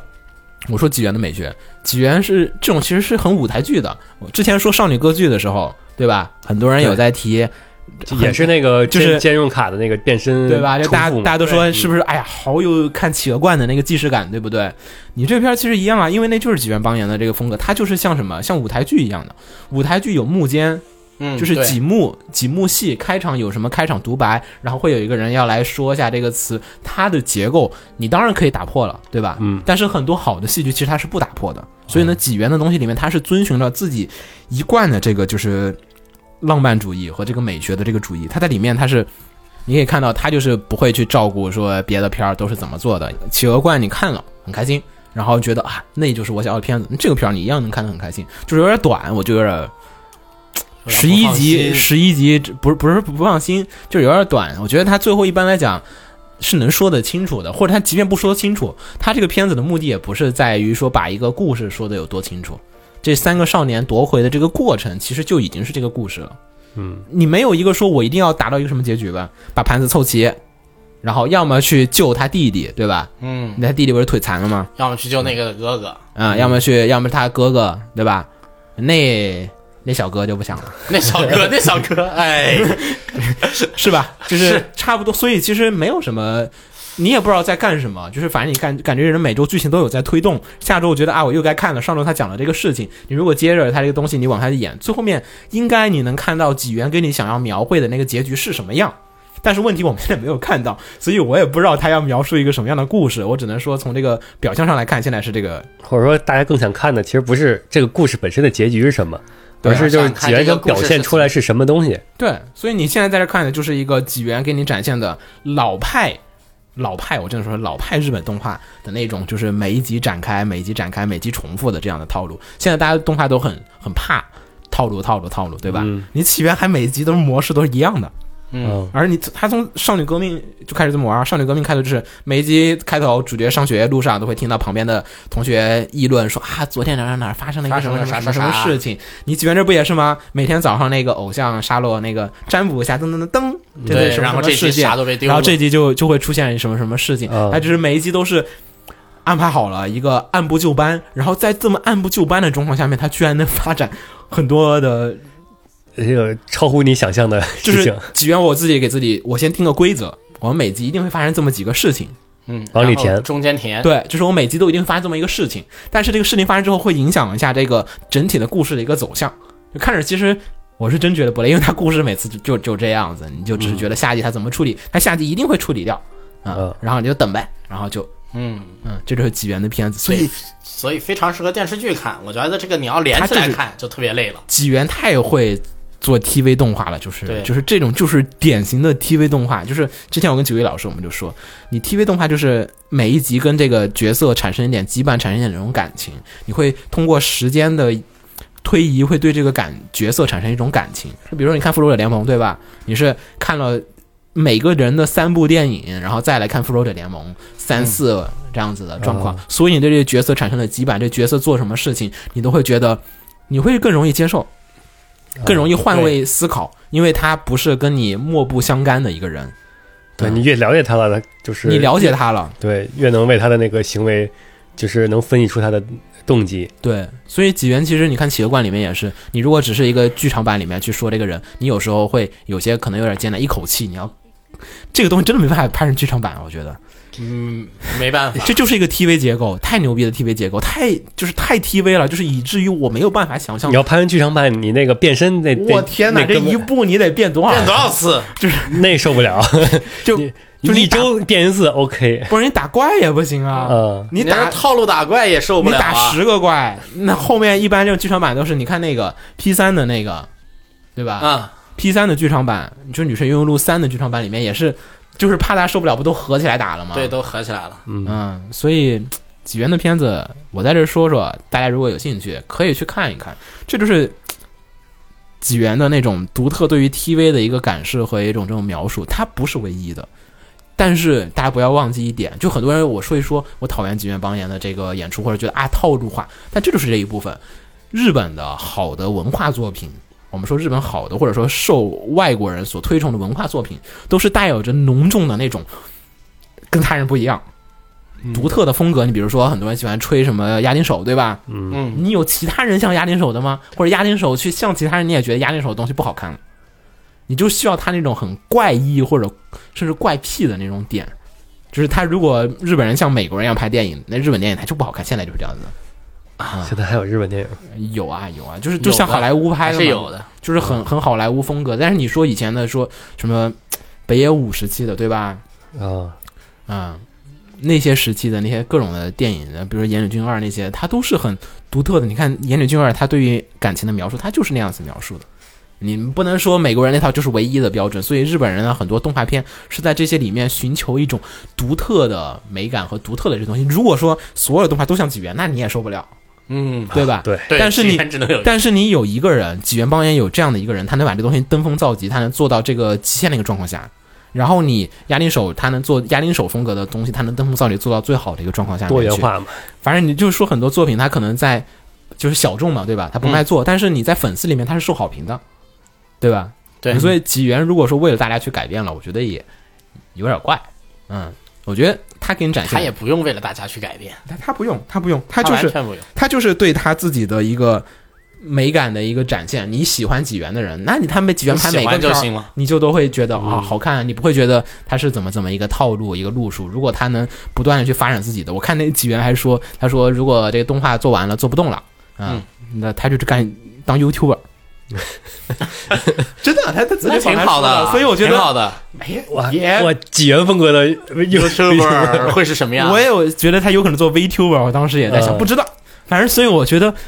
就这导演就这样，你不要把他拿是其他的那个共享价值观来去做，因为他就没有怎么去搞过这些东西，是吧？嗯，行。然后我这个片儿就这样，其实不算推荐你。如果觉得现在你对，气通了，篇听完没有发现推荐两个没字有没有，其实没办法，跟那一样，就是对电波嘛，这电波跟子太墨强跟子了。墨跟推荐的一样我推的嗯，来清酒，该你嗯了啊，我念念听众评论啊，来说说嗯，然后有一个人匿名说的，呃，推荐几元算是私心，嗯因为总会担心几元的风格很难真正被大多数人喜欢。啊，然后几元就像是不需要，，亚文化里边更小众的那一出我靠，说的太到位 了，就是从少女革命到百合雄兰，然后几元的印记就从来都在。是嗯，他总总是在一定时间敢于通过作品来表达对现实世界的折射，对，尽管这种隐喻常常呃被他赋予了更广阔的东西。嗯。呃，就像我们并不能够将少女革命局限为一部女性主义的作品，嗯没有来阐述并不是的嗯女性的自我实现。它同样聚集在个体这个空间，来表达一种对个体价值的重视。嗯，然后也不能将《百合雄兰》仅仅归类为描述百合情感的作品，它描述的更多是一种对爱的追逐。嗯，然后到闵三位这里呢，也依然如此。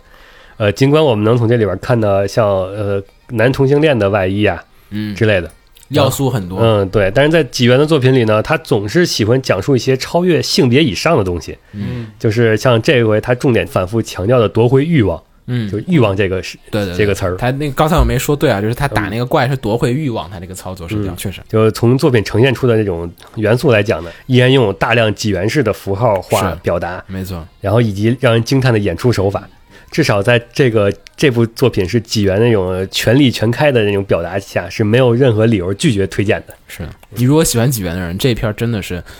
这个片儿是不是听众推荐里面是第二还是第三？第二，第二是吧？第二嗯嗯，听众里有这么多喜欢纪元的，对其实也有很多说法，就是不明觉厉，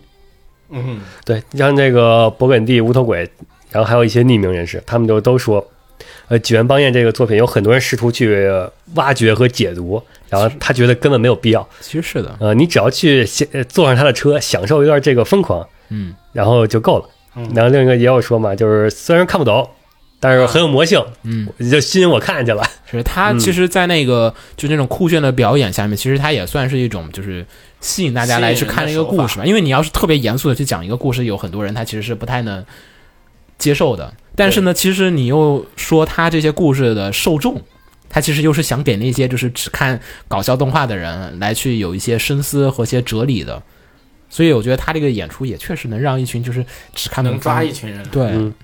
像这个如何直面自己的欲望，如何正确的去取舍，无疑是本片儿重要的切入点。这也重也提到了这个欲望两个字嘛。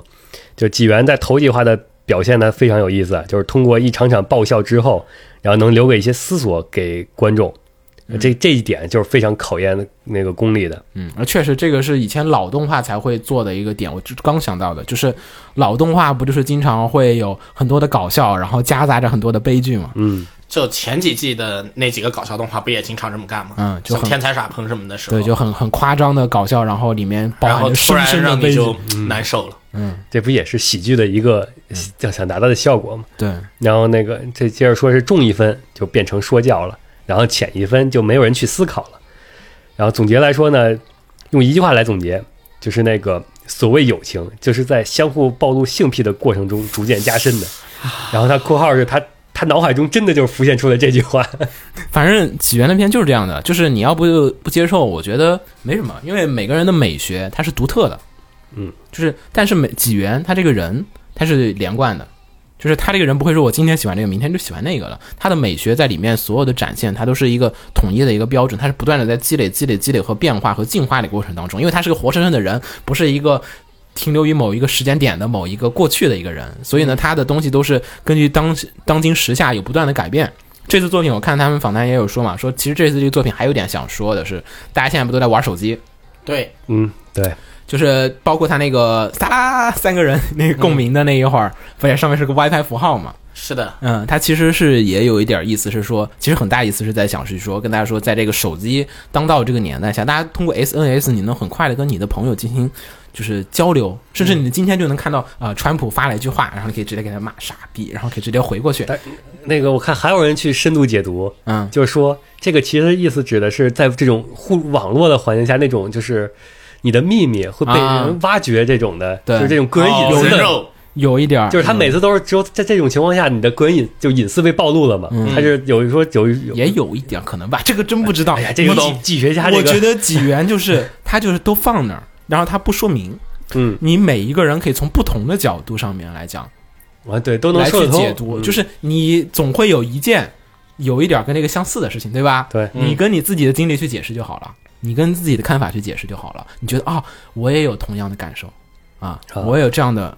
经历，你可能觉得哎是这样的，但你要没有的人，你会觉得啊其实是那样子的。嗯嗯，所以呢，这个作品就姑且推荐到这儿。呃，等这个片儿完结了，大家看一下评价。你要是没补的人，可以再看看一下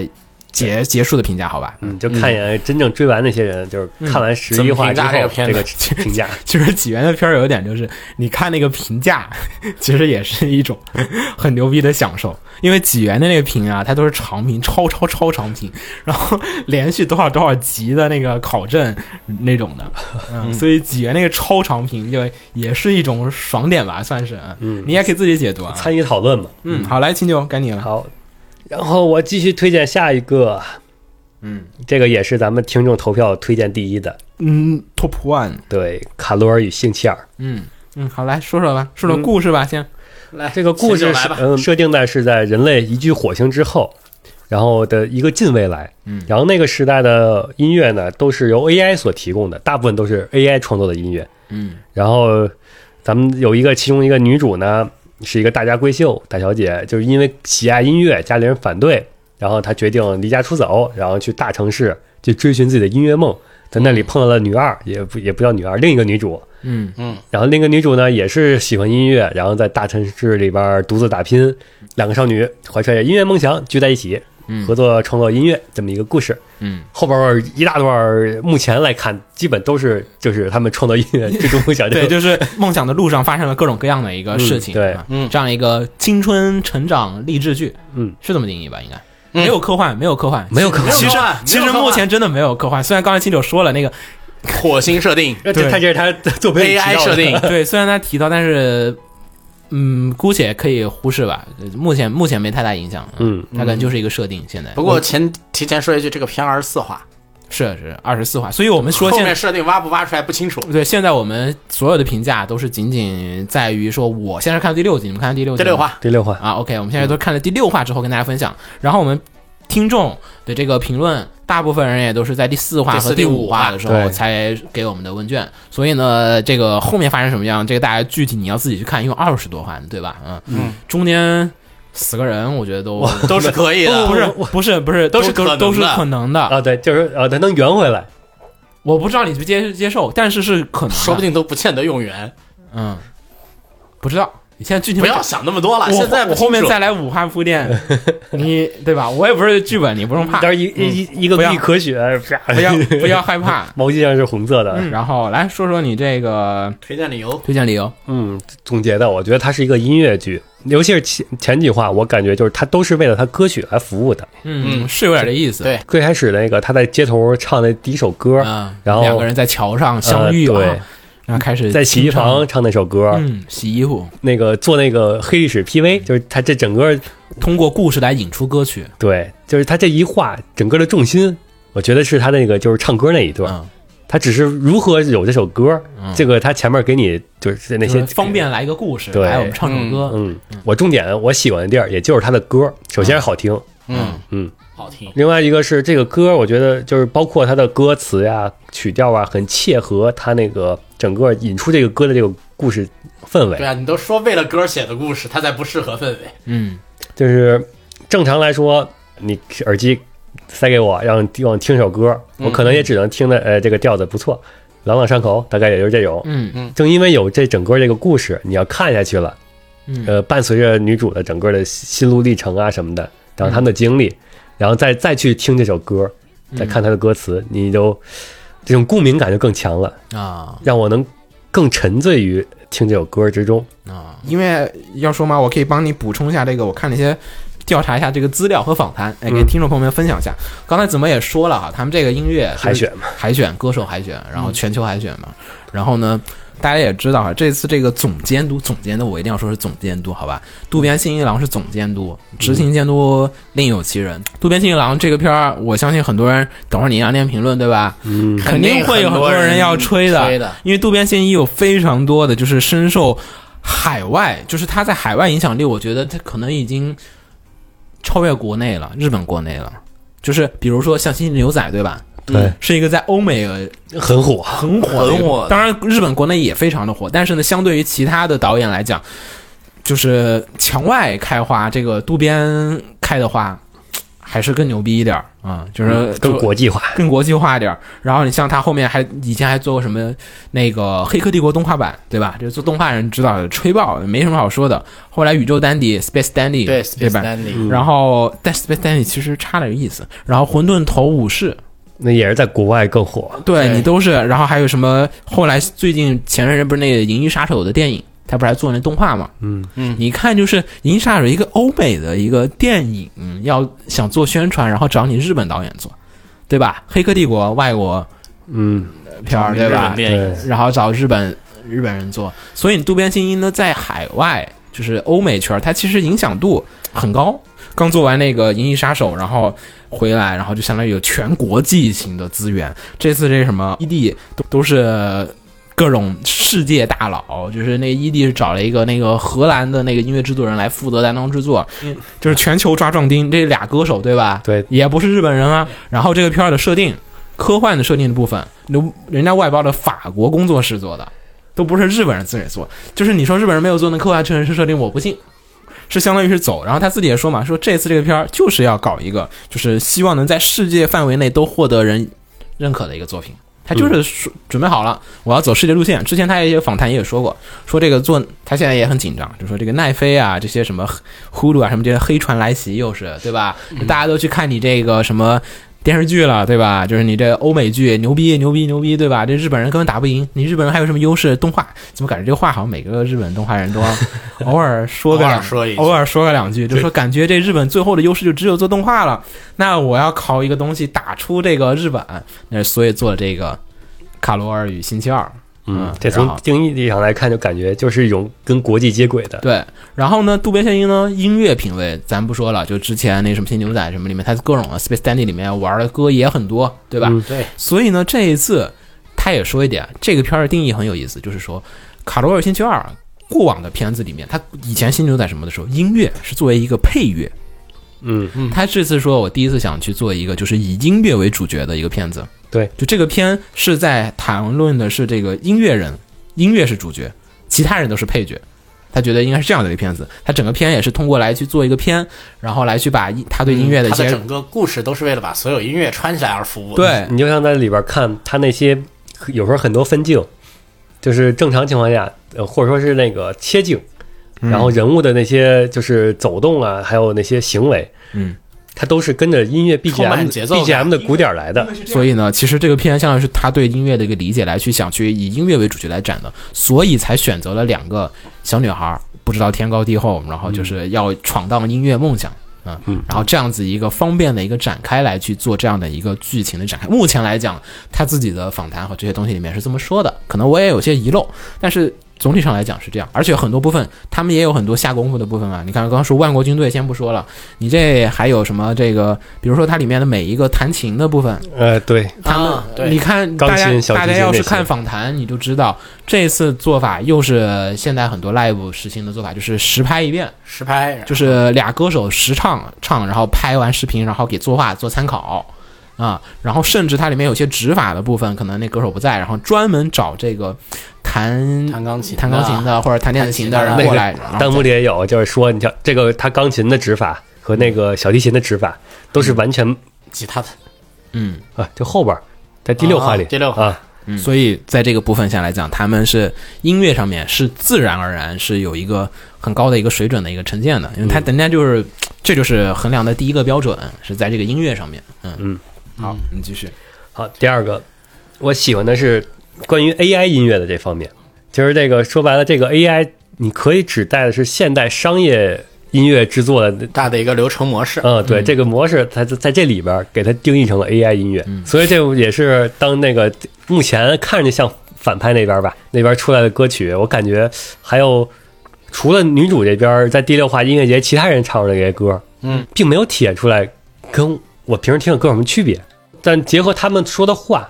就是那个劝诫女主这些话。我的感觉就是，所谓的 AI 音乐其实就是一个符号，就并不是我自己想唱的这些对歌，而是那种就是商业化模式下，就是分析出来是听众喜欢听这个东西，然后才要求你唱。为什么这个东西我感听不听不出太大区别？可能就是因为这些东西也是那个为了为了为了让你喜欢，对对，就这个好矛盾啊！这个片儿就是我的目的是为了讲这么一个故事，但这些曲子又但这是些曲子又全是为了让你喜欢。没有问题，就是 AI 创造音乐就是为了让你喜这欢很，唯心论，不好说的。嗯对，只不过是这些让你喜欢的歌，并不是唱歌的歌手自己本来想创作这的这东西，很唯心论啊，嗯这很复杂。非常复杂，所以说最开始就是说很绕他最开始说这特别这绕啊歌没有灵魂，这歌有灵魂，这本来就是一个很违心的。对啊，就是你 AI 也有灵魂啊。个人感觉啊，他有伏笔。就是他那个打工的时候，女主打工的时候，不也有说那个要那个照顾呃 AI 宠物嘛？因为那个他们也有心情嘛，可以感觉这个世界的 AI 已经有已经很高级了。，对，P- 那个 MV 那集那个就是很很恶劣的 AI。嗯，那如果说用 AI 来创造音乐，这个创造音乐这个 AI 多了之后，那这个 AI 是不是也他自己想创造的东西了？嗯，嗯，应该会有个几集来讲这个事情，我觉得。二十四话呢？一般来讲应该是会做得到，因为就是这个只需要三到四集的一个单元就可以。对，但只要是看这个片现在这个趋势来讲，已经走到上音乐节，嗯然后给人带演热场，然后受到了第一次挫折，然后被大佬赏识，嗯这一条线走下去，我觉得中间不差别的东西但是也足够把他的东西做完。对，但是你其实你想，就是《星际牛仔》那个，咱们这还是渡边信一自己的作品嘛。嗯你想，《星际牛仔》里面其实讲他跟茱莉亚的关系，他看他前女人的，啊，对，对那也是后面才说啊，你前面没有啊，前面都不说 Spark 是一个什么样的人，你都是一直一直到到后面对吧？然后他有什么仇人，然后有什么嗯，就是恩怨情仇，当年我们是好兄弟，然后后来反目成仇，那都是动画很后面很后面的事情才了，突然加。你看这一集演唱会第六集对吧？然后还新加人呢。对那大佬是之前可能有提过两句吧，但是那大佬从来没有过，就是说单独给他一个镜头，这人登场对吧？这一集就登场了，这这还有台词说明是个重要角色，我觉得肯定就是你，因为他是顶级大佬，那你最后面你肯定要跨越他，你肯定要跟这个人有所的一个联动。来，你继续。嗯，主要就这两点。好，我嗯，然后要先连听众吗？还是我们先说说？先说说吧，先说，啊先说说先说说吧。其实我个人看到第六集了，我觉得观感还可以，嗯，但是呢，就还是有点像纪元的一个问题，就是说这两个片儿都很私人像，就是都是有一些嘖不明觉厉的点。就是你看纪元的片儿哈，大家都很多人说觉得酷炫，对吧？啊对炫，炫。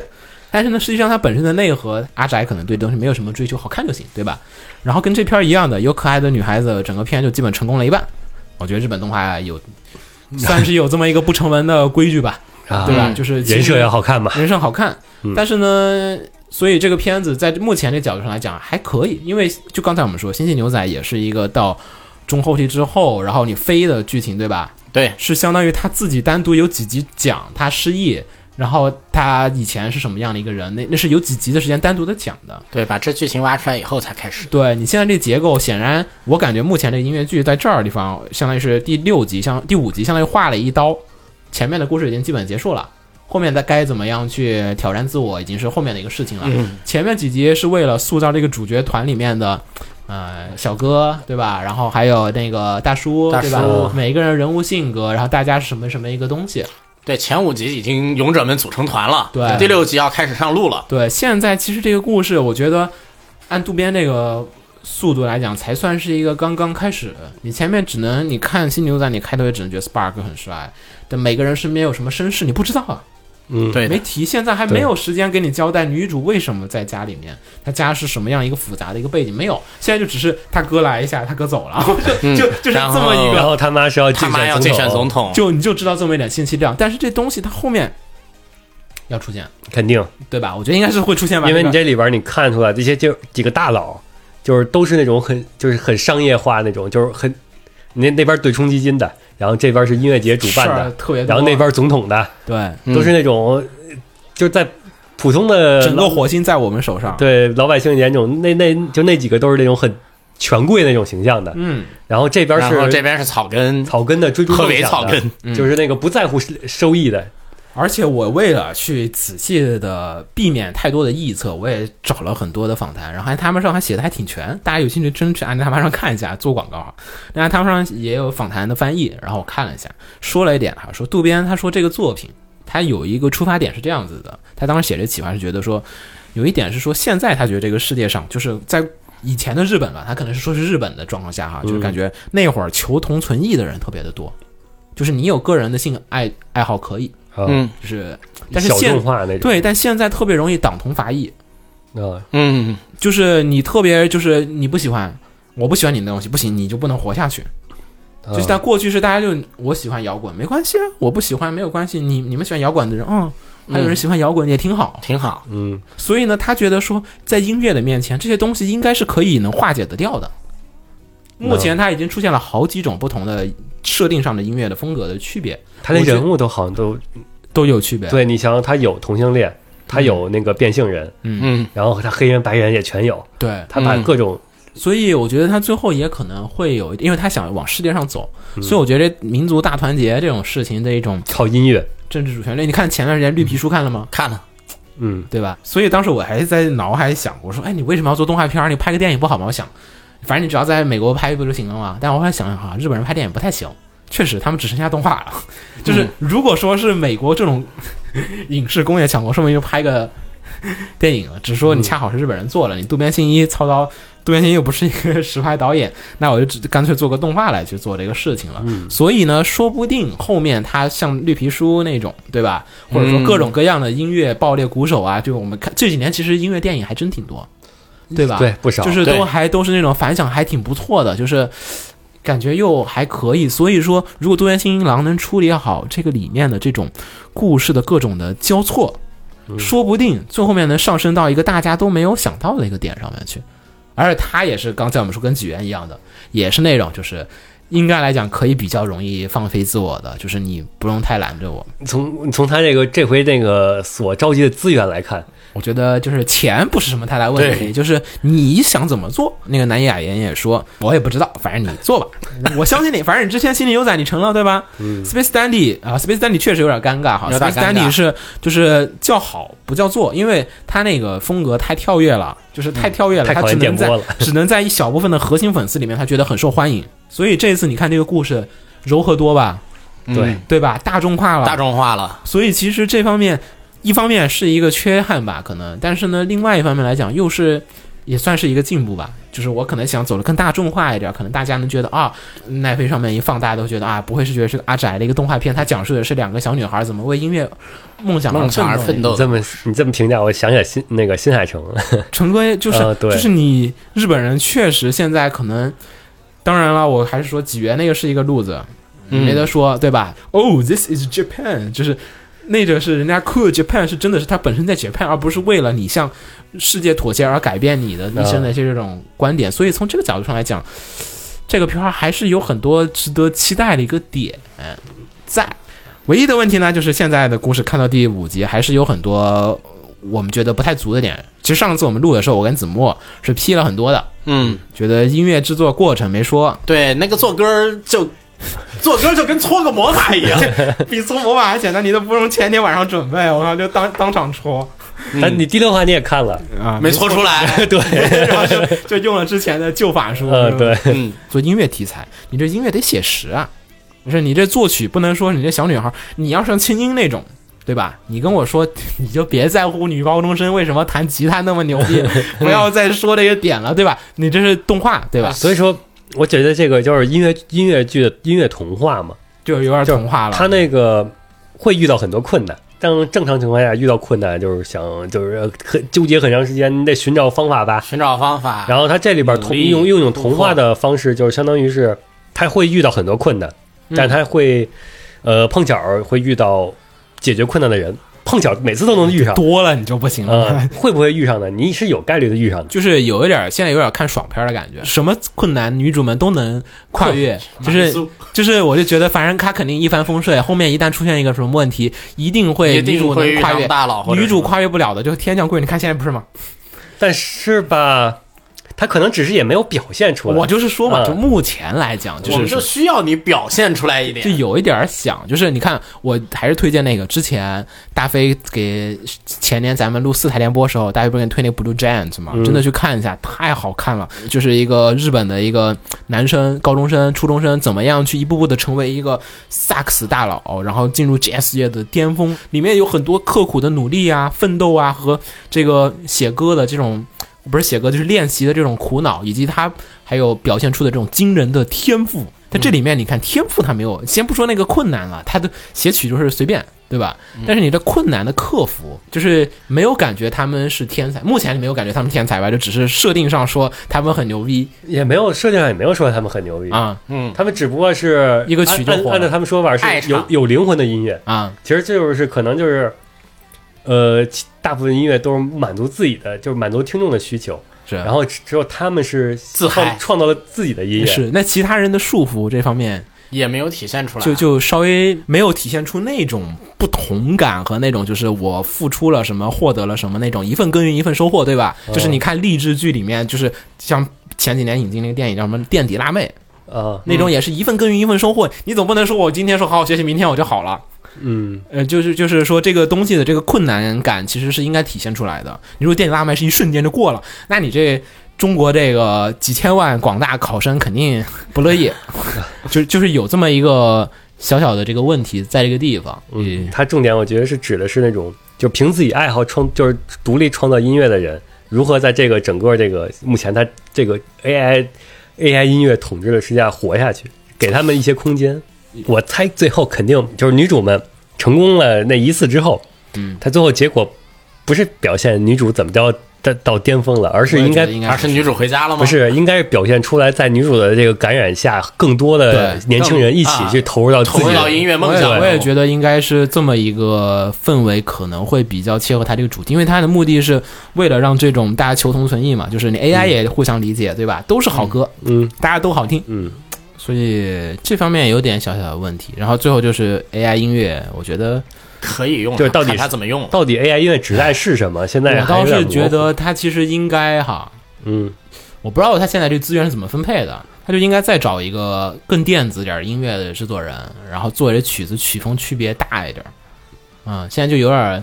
哎我也听不出来啥歌是 AI 哎你做设的，对你设定说他是 AI 做的，他就是 AI 做的。你听不出来那关键音乐节上其他的歌曲那是不是 AI 做的，你不知道不，知道，是啊，就是这太迷了，就这是个就特别迷。这这有一点点的就 AI 音乐到底指代是是什什么？么呀？嗯就是有一点点，可能后边还能说清楚呢。嗯，反正现在看就是两个小女孩儿，然后在世界闯荡，然后实现音乐梦想，然后科幻设定完全无视。目前目前 这个那个音乐节跟现代音乐节有什么区别？ 呃，没什么区别。我这一点儿没有，早音乐节有什么区别？那屏幕中国也那么大好吗？就中国好多的那个同一首歌什么那个，因为屏幕比那大的还有。未来那个其实我还有点子，我推荐大家看一下那个 Macross Plus，要是没看过去看一下 Macross Plus 那个 AI 的那个歌 AI 手，对那个沙朗的那个撒朗沙朗的那一段真的做的特别的好。那今天杨子写的第二季，我记得第二季，第二季的开头就有一段那个演唱会，今天杨子完全就是全新谱写的，因为它里面也是科幻设定嘛，对，就是说他们做了一个人工智能，这人工智能能唱歌，然后呢，世界上最火的歌手现在是，然后实际上背后呢是这个女主，这个也是这个脑映射，然后去操控，嗯那个其实也是 VTuber 嘛，然后然后就是怎么怎么样，然后克服这个东西，然后那这曲子。第二集它开头给你刻画了说 AI 的曲子是什么，那个真的是迷幻。然后现在你去看那个，我觉得看评论，我相信肯定会有很多人说不能接受那个风格，因为那个在那个年代就很超前，现在我觉得还是很超前。我很喜欢听那个《Torch》，是一首八分多钟跟剧情一样长，还是七分多钟的剧情一样长的一首曲子，这几首曲子不断的切换。嗯它给你展现了未来的音乐大概是什么样的一个那种魔幻科某一幻种方向，嗯当然，那个东西也有点，它就是刻意去塑造对抗，嗯，它就是要告诉你 AI 的，就是跟这个人类的音乐它就是不一样的。所以嗯呢，那个 AI 那个歌全是效果器，都没人唱了，都快要。然后呢，那个最后面人类的音乐，它选择的是女主清唱，是不是？嗯对它那个地方对那这设计就很很巧。当然，这个片儿看渡边吧，就是这个现片在好像他没有体没有就是这重点点说那个 AI 音乐和人类音乐的这种，就只从音乐制作上来讲，甚就至是他都没有说这次这个音乐节有没有有一个前称是人类音乐节，就有一点儿 有点儿迷茫，就有一点分不太清。但是总体来讲，现在看还可以。但如果没什么变化，我觉得就如果按说我们说这种顺水推舟的呃走顺下水推去，舟走下去，女主那就一是路玛丽苏了。你说你期待看什么剧情啊？你觉得咱预测我下肯吧。定要期待那个什么死人 啊， 啊死人又打仗，然后唱歌，火星独立我我我不要看 Macross，我也不要看，我也不要看铁血啊火星独立 挖出一高达，然后你你请说到吧歌姬唱歌，啊你。觉得后面咱们就唱瞎猜呗？既然万一咱猜对这俩了人呢，这俩人既然那个什么嘛，既然他是要走这条路，后面我期待的可能看点，我希望看到的吧，可能主要是两点。嗯，第一点就是说他在某一个音乐节或者某一个什么场合上吧，和 AI 音乐起了正面冲突，十几一样的那种歌会一样的，大家平分了。十几哦，十十几几之灵嘛，嗯哇，爆一是吗？哇，哥，不要报 一，不要报一，我是说在正面上啊正面上这两种音乐起了冲突，啊，然后正面分一个高低，啊，我那个跟他家的不一样， 这是嗯对你我这这个儿跟他不一样。至于他怎么体现这个，你这个我现在还想象不你到。是说大家就是正面较量，就是你一手我一手，对，彪哥你一手我一手的彪那不就 Rob 那个 battle？啊，也可以这么说。然后第二点，第二个体现点就是说呢，我我比较希望这个片啊，前这前十二话，你你别希望他做到 做不到的事情哈哦，我觉得这个他做得到的。啊！你要渡边的风格做好，你别说什么前面十几话，可能这个女主他们就已经成功了，然后剩下的时间呢，再讲这个女主成功以后，他们这个组合发展的故事，你直接说怎么走走完解散的不得，也可以这么说吧。怎么走？这么成人像从吗？成从从底层到巅峰，再到衰落的一个故事完了，我还一定要衰落 吗？啊，不一定要衰落，也可以也可以功成名就，功成名就，然后退隐山林隐山林，然后为啥要退让隐下一代带起了下一代的梦想，下一代起来了嘛？带起了新生，我们就可以慢慢散了。，我不想看你这故事，不好看。行，那听友说，你你就那个我想的是前十二话，不是不是他那种就是彪哥对决为什么你现在已二经话了只有只有六话了，呃，你已经来不及了？我就想的是他他那个最终的跟 AI 的对决，不是跟别人对决，嗯，而是那个他们火了之后被那些大佬看上，然后让他让那两个女主去演唱他的演唱 AI 音乐，然后是一种女主们的自我对抗，就这是就一集的故事，我感觉就会结束。就是那种你走入了大舞台之后，然后那个经纪人就是帮他联系完了之后，制作好了之后，整个这一路就跟那个女主的初衷不对，啊，就是那个我总觉得经纪人会无意中做错事儿。嗯，然就后呢是他做成啊了那个，就是女主所不喜欢那种规划好的路线，嗯嗯，然后在经过一系列纠结之后，然后他俩可能会跟拉上什么高大小哥啊，就是放弃这些，再重新再回到草根儿，再来一遍。好拖沓呀，这故事。就是 你继续，就是从草根儿就是走另一个方向来一场那个轰动的轰动的，就是成功的一个演唱会那嗯种。我觉得吧，他的意思就是说啊，前面这半儿我们看的不是一场音乐的革命，而是一场跟着那个什么，跟着潮流走上去，然后发现不行，我又撤回来，然后我们去搞革命的故事。嗯，前面是一个改良派、维新派，我们先维新，维新维不下去了，我们要革命。就是女主本来以为他们是自己奔着自己梦想走的，结果走到最后，就是他们越成功越发现被绑架了。对吧？这好套路啊！我感觉我看过一万个这样的片 儿，这不是很标准的剧情吗？这太标准了。但你想这是看吗？我觉得就太标准了，就好没。还我觉得吧，还不如外星人入侵，我也然后大家靠唱歌来解决问题。嗯也挺牛逼，然后主另另一方面就是我前面提到的那个 AI，如果有了意识，嗯如果 AI 也想创作自己的音乐，倒是可以把 AI 挖出来，后面出来个 AI 歌手，对 AI 不想创造这个人类规定人好的类喜 AI 欢的音音乐，乐。反正现在这个我倒是觉得哈，这些剧情说来也比较狠哈，就是现在的这些东西，就是大家都有点不太能接受，就是这种是什么死人展开，嗯，然后就很容易气翻。就是如果一个故事要刻骨铭心，它一般都是带有着很多的背负啊、梦想啊和一些嗯付出的。嗯、这死个人嗯挺好的，是吧？嗯，我现在什么都不想，没有，就是你死了，然后另外一个人背负着他的背梦负想，嘛，继承嘛。继承了前代的遗志。嗯，那你就比如说，比如说，就我就结合子墨这个剧情，就是说现在这双方就开始闹矛盾了，嗯，然后这矛盾理念冲突，其实双方都怎么怎么样，然后这个这个时候有个意外，嗯，那个人死了，再也无法和解，然后然后哦嗯你渐渐的，剩下的那你这个你这个继承双方的我也梦想，既视感好多呀，很多啊就是很闹多矛盾正好。就是矛盾最高点还没有解决的时候，然后另一个人死了，就是说，哎呀，我永远背负一辈子，我再也解决不了这个矛盾了。于是我继承了他的梦想，我在两两种音乐理论上都达到了顶点，多牛逼啊！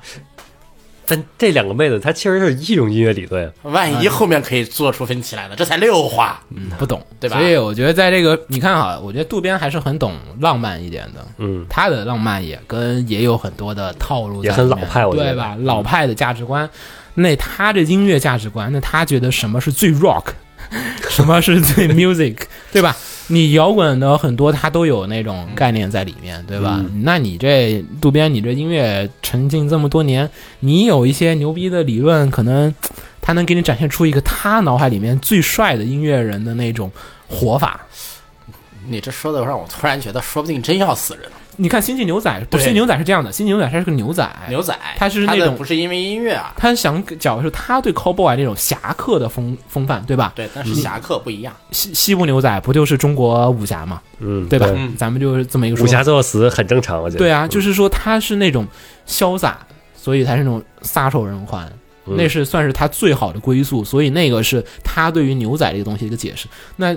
渡边怎么对音乐的解释？我是对音乐的浪漫的解释，有时候最后因为结局大家都都会有结局，所以就会散伙的散伙，对吧？你像披头士那种就是，嗯，嗯，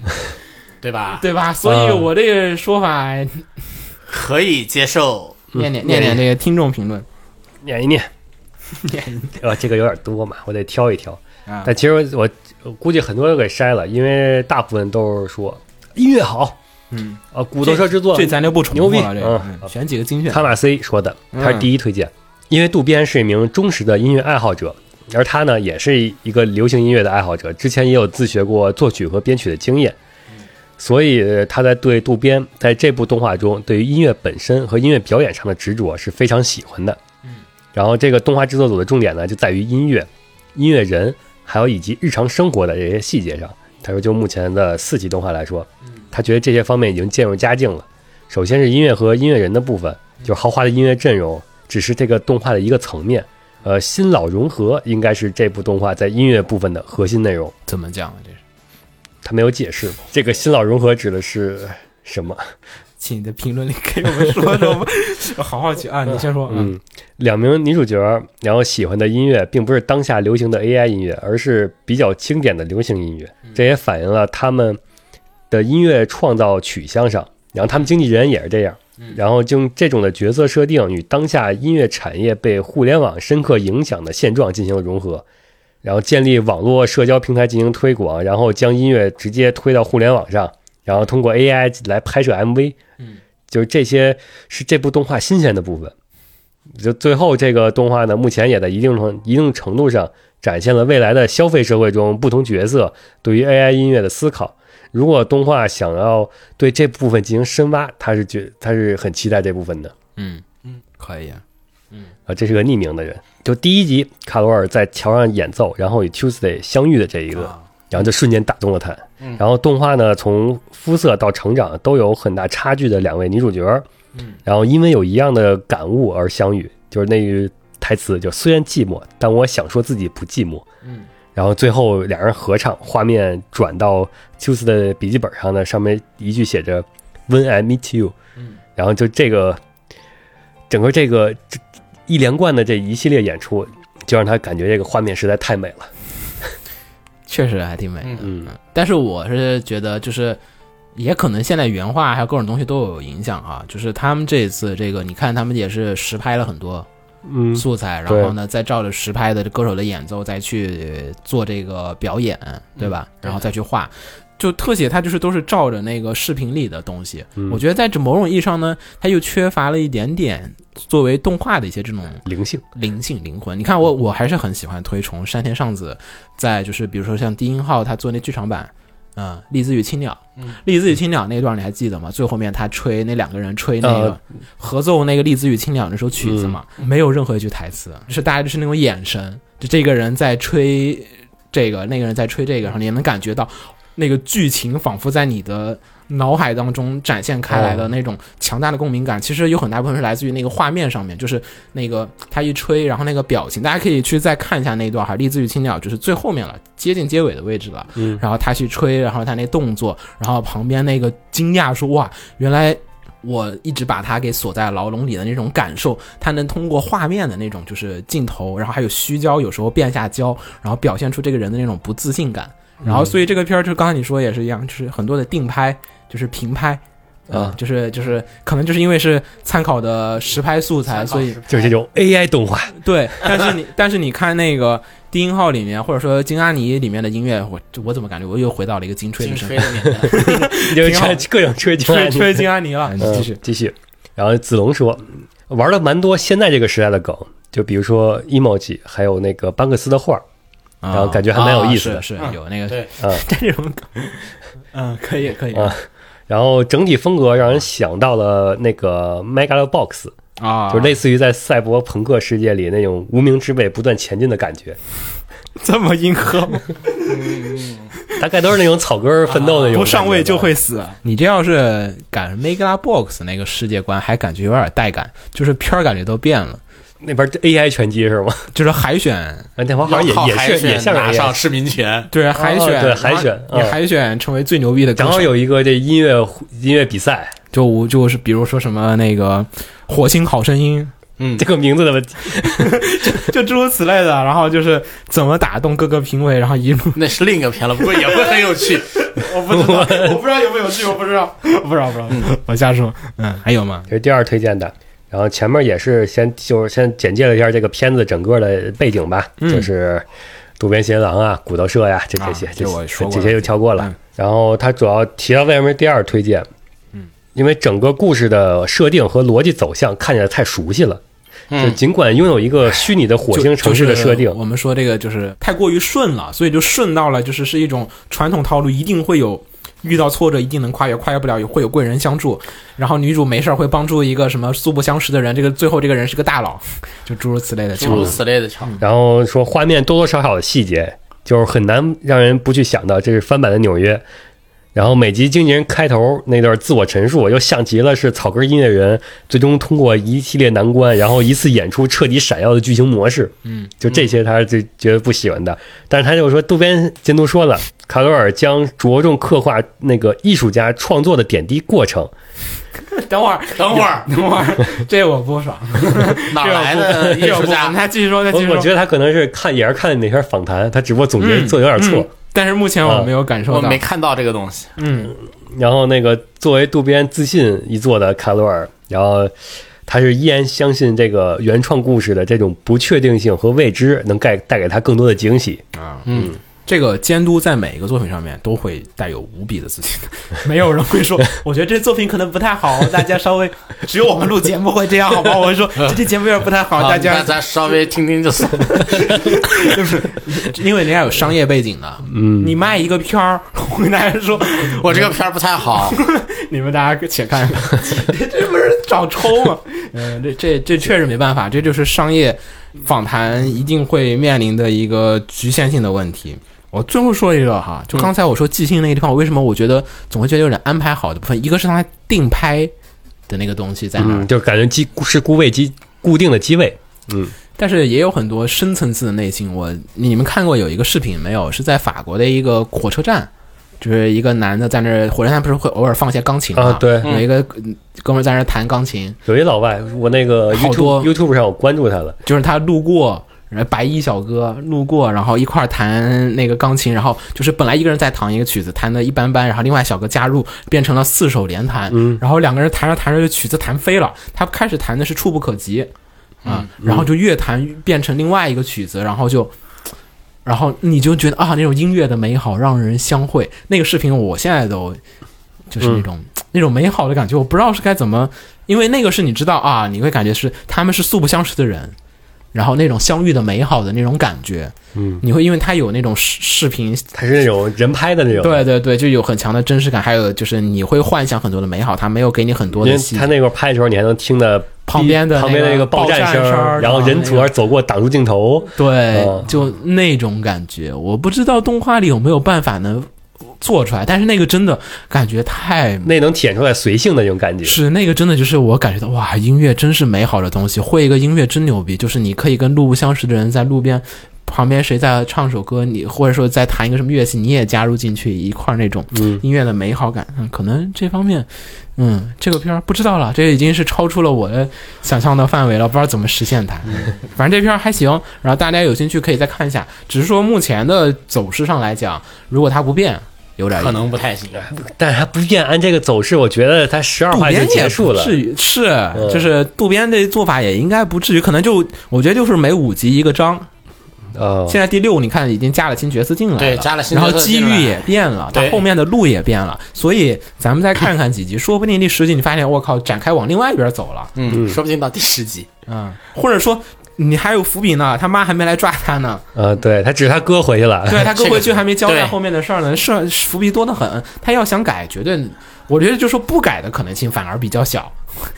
就因为伏笔太多了，就是嗯你能在各个大佬之间的那些背景嗯就够说的了。是对，可以好。呃，那那该怎么了？第二个字幕，嗯那我推的第二个片就是那个 Mix，嗯，嗯，安达充的 Mix，对，这个还是讲的是明清学员的故事，嗯，这个你要是之前看过《看过棒球 Touch 英豪》，对《嗯那棒球就英豪会》比，较熟悉他。嗯动画一开始不也是直接先告诉你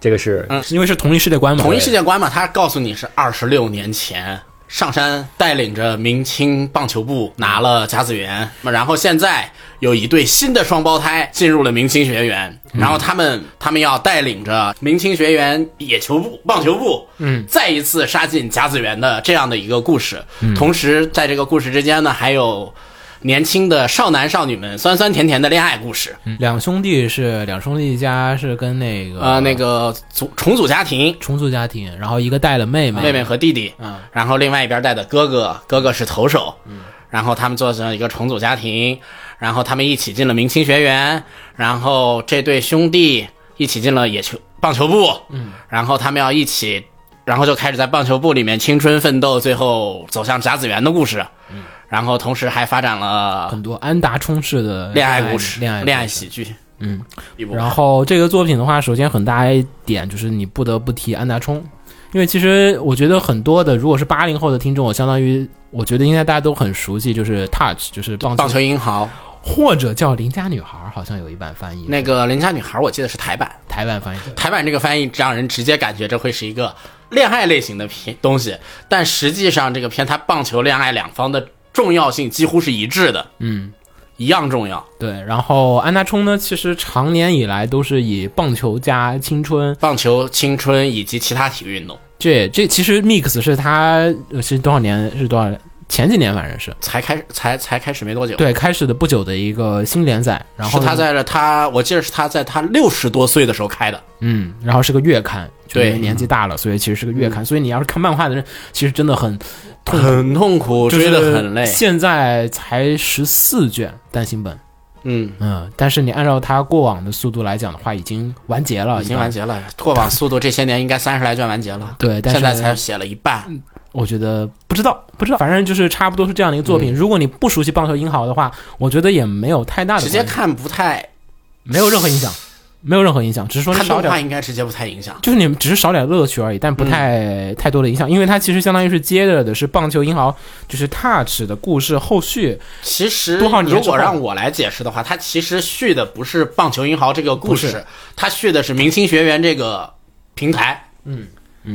你说说推荐理由吧，我还是想听听我你推说，荐理由啊，推荐因理为我由，觉得哈，你是是不是转心态了？就是怎么都现在都开始推这些片儿了？就是他一直推这种没有、啊，不是不是，啊，这真没有，确。实是有个转心态的。他这个转心态，我都大概影响记得，是从推《恋如雨止》开始，然后我就觉开得始是从推小不点儿开始《的，恋如雨止》跟《小不点》是同同时啊、哎期，对对对，他俩同 期的，就去年一月份还是去年四月份吧，应该离得很近。对，你对突然以前你都什么魔法少女育成计划，你这 不，这个心态改变吧，其实我倒觉得不是心态改变，嗯因为魔魔宝玉那种东西我还是很喜欢，但是最 近的啊那类作品没有能够打动我心灵的。啊没有触及。你想想最近有啥黑的？刀剑神域》不黑， 顶可能最多说一下的可能就是嗯《特殊战明日香》啊，有点像那个东西，确实但是作者不是往这方面写的，他其实往战术上面写的。对他往战术上面写，而且还有一个问题，那个动画做的质量真不行，啊，就只能说那个黑子墨沉寂下去了，白子墨开始抬头了。这没办法脑补。是我也不想脑 补了。继续说吧，继续说吧，啊就来来，然后说说你这推 mix 有什么原因？你是安达充粉吗？我是 touch 粉啊，但是 H 二你看了吗？ ，H 我没看，然后你安达充你还看过什么作品我看过他那个游泳的作 品？Cross Game 呢？ ，Cross Game 看了，啊，然后还看过他那个游泳的漫画。来吧，说说看吧，你推这片儿的理由和一些你觉得推荐的一些点。我推荐这部片儿的理由，第一就是说这个片儿你可以，它的节奏其实挺慢的，对对吧？然后我呢，觉得挺好的，其实节节奏很舒服。然后呢，说在这个年代下吧，说是我累了呀什么，回来看这个片儿的时候，看的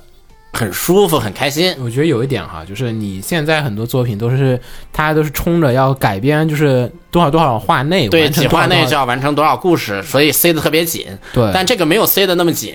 然后让你看的时候你就觉得很舒服，中间有很多的空闲时间吧，可嗯以说，让你自己能够把东西放下来，是挺好的，就是是在这个挺好的一个地方。然后还有一点就是说呢，touch 里一直留了一个遗憾，就是说你打球打得好。恋爱就不一定，touch 里留了这么一个遗憾嘛。嗯然后在 mix 里有看漫画呀，他好像要搞一个双丰收。看这个架势，mix 现在这几集铺的这个架势，我觉得是他会把那个两条线都处理的比较的 happy 一点，嗯，不太会再像 Touch 一样让人有时候会揪心了，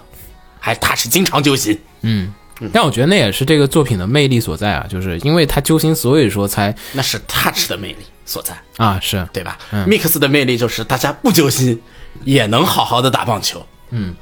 那天我跟秦九说去看《棒球英豪》，他没看，啊他没，看过他，对对你看了吗？后来没有，你我补了吗我补的是 Mix 嘛，叫你去补《棒球英豪》，就是 这个呃，我我我，Touch 那段时间电视上天天演，你为什么没有看呢？对啊，你跟子墨的岁数应该是基本同步才对。你看的是什么呢？对那啊，段时间，嗯然后北京是有演过吗？有啊，那个耿莹特别喜欢，就是老跟我说哇靠，这歌怎么你怎么别说唱北京台了，你要你要考虑甘肃台都播过，嗯北京台能没有播过吗？那我当时看什么呢？反正我没有印象，我看过《棒球银行》。你居然没有看过这个，突所然以让本来惊是讶叫到他去了补这个来着的，嗯，你这人没补，没没得说了，嗯，然后再来说一下，就是说这个 Mix 这个片吧，它不单单是一个棒球片，它同时也是一个爱情片。嗯，但是嗯，但是他这个作品吧，他做的其实是非常的优秀的。他属于说你，如果你不懂棒球，你对棒球没有兴趣，你在这个片里可以感受到充分的恋爱恋爱作品的那个柴胡味儿。嗯，但如果你对恋爱不感兴趣，OK，棒球部分也是 OK 的。他仍旧像 Touch 一样，把这两方的重点啊都拔的一百分的话，就一个大蛋糕，嗯，假设这偏是一个大蛋糕，嗯，那个恋爱部分可能有五十五，棒球就要有四十五，嗯，它没有一个特别明显的侧重点，嗯，这样的话就使得你对双方都感兴，不管是你对哪一方面感兴趣的人，在这个片里都能找到自己的乐趣。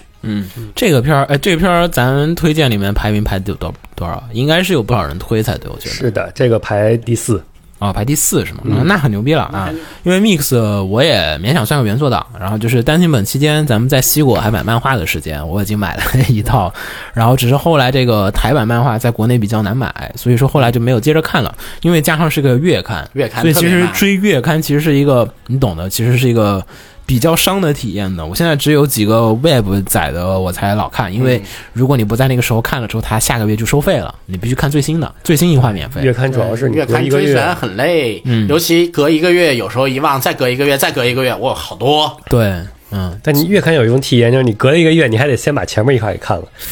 就再看一至遍。于就就是你太老年痴呆吗？ 就是就是太多了，就有点儿就是辛苦。所以呢，Mix 我也相当于是很长时间没看了。嗯小学馆这么多年，对吧？小学馆其实对安达充，我觉得各种方面他都是很大认可。里面 Touch 人也在里面有有所登场，然后所以呢，其实没办法绕过情怀的一个部分在。新观众，你可以当做完全新的故事看，没有任何的问题。你只是说你有点不知道以前的一个故事，你只需要知道曾经有一位球手创造了一把个，奇迹，就是你看去年的甲子园，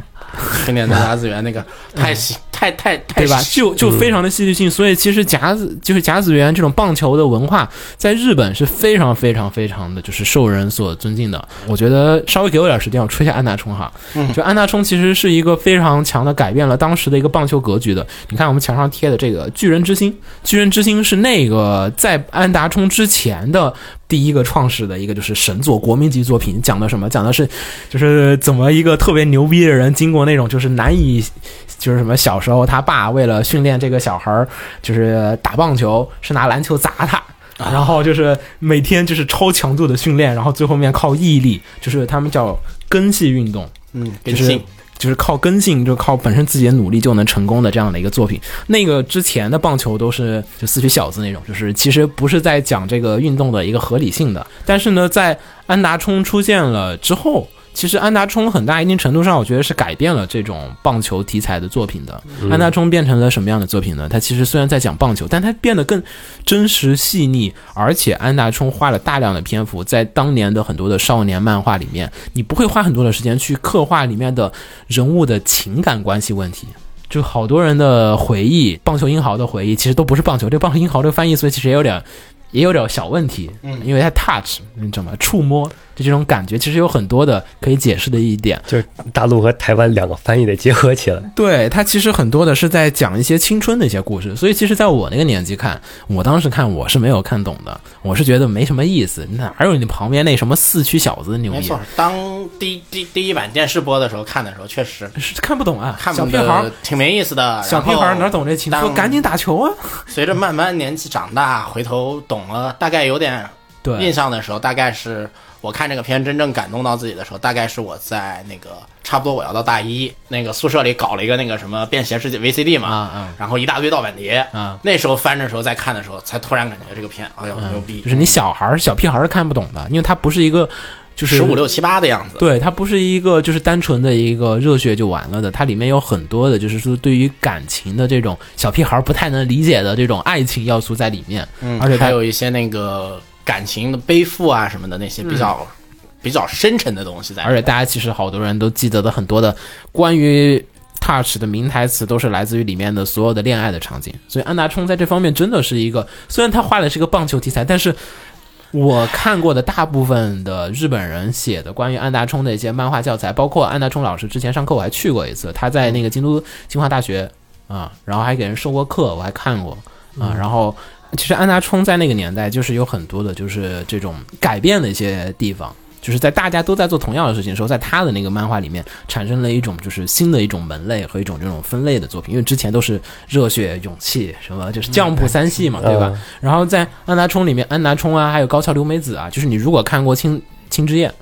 那青色火焰、那个、那那个电视日剧剧、嗯电视剧，然后里面还有很多都是都当都是你对里面当时就是如果说你是在画漫画人，你会对里面他很多的感情处理，你会吃惊，就是哇，居然有人想到这么牛逼的这种分镜处理方法，就是开拓者，就是你可能现在你很多作品里面你还能看到里面他的影子，但是呢，安达充在这个江湖啊这个历史地位上面来讲，就是没有什么好可以去多说的。即便是 Touch，那天我跟秦九我说推荐说，你这个 Mix 你可以看个三集，然后你再去看一下 Touch 三集，但他没看，嗯没 得。本来我是想问，就是说你看完三集，你感觉就是有有什么差异吗抛去这个年代感的这个问题的话啊，就是你会觉得两者的作品就真的会有很大的一个区别吗？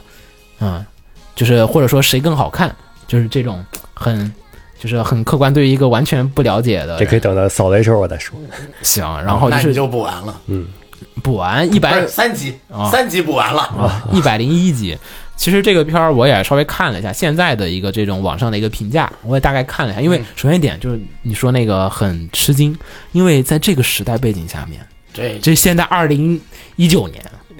令和年，二零一九年，对，你 Touch 是八十年代的东西，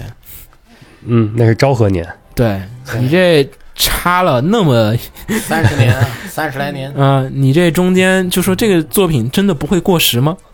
对嗯吧？这个确实会有一个这个问题在里面。但是呢，目前来讲，秦九你看是怎么样？你只看了 mix 对吧？嗯，我觉得挺新颖的，新颖啊对，因为因为我没有看过《棒球英豪》嘛，啊啊，有一种印象是感觉这个是很老的这种处理方式，啊还是会感觉老是吧如果我不说老，你会觉得老吗？就是我可能是因为我看了很多受 Touch 影响的作品，然后我在看这个作品的时候，啊感觉有一点印象，但是我嗯就没有没有像子墨说的那么强烈，反而是很多东西在我看来是挺新颖的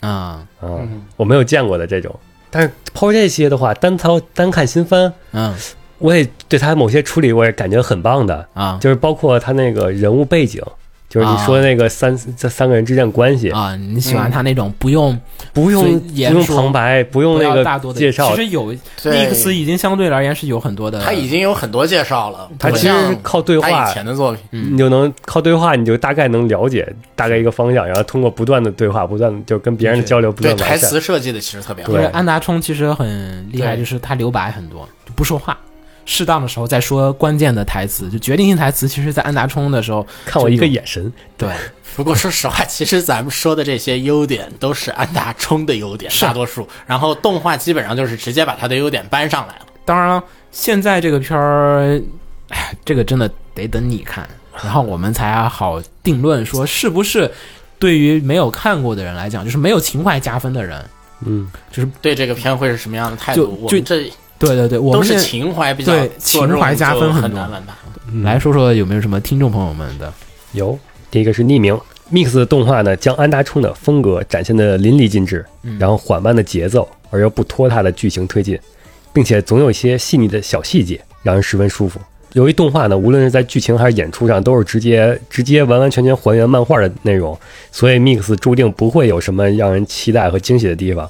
但这样反而能更加向观众传递那种安达充式青春的妙处。安达式的青春不是遗憾吗？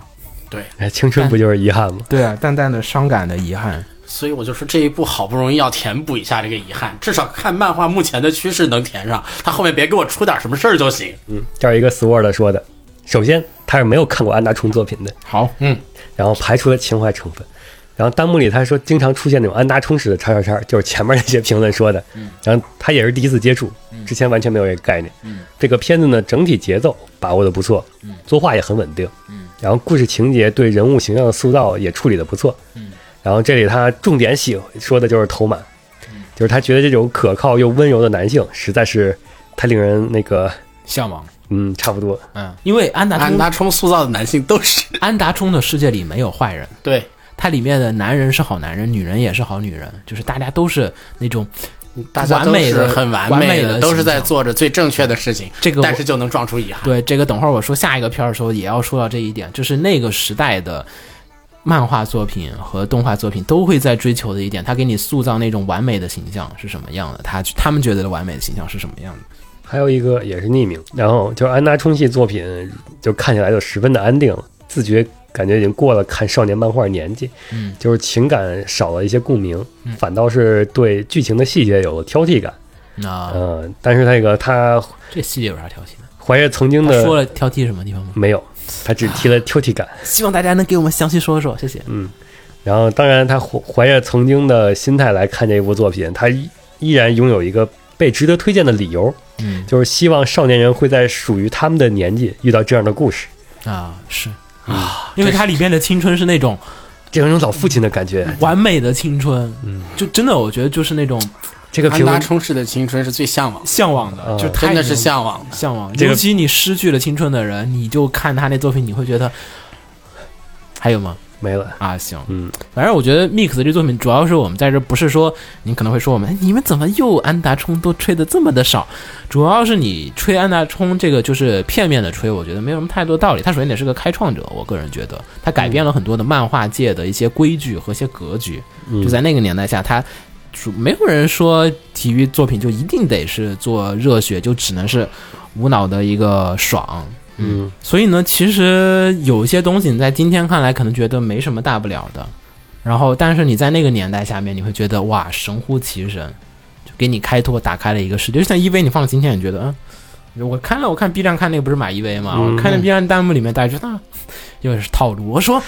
这可不是，人家当年不是套路呢，是之后的人照着人他做的。你要明白谁先出现，然后对才有的后面的人。嗯 mix 我真的是觉得就是不太需要过多的吹，就是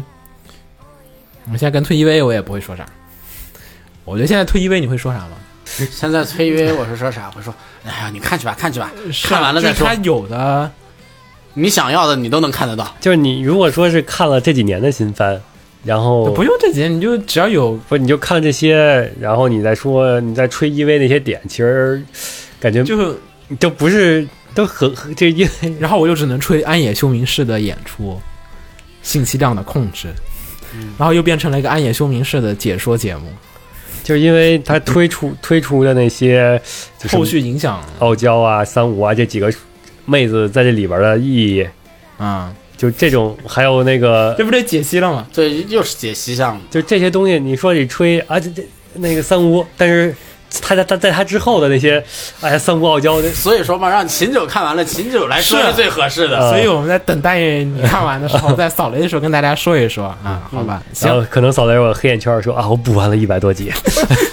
一百多集多少分？那看一集101一集其实只有二十分钟，二差不十多嗯三十四个小时吧，三十三个到三十四，哎嗯看了 看得完。每天加班加点还是能看。行，呃，然后来，然后该我了，对吧？嗯，听众是不是说完了我是我就是。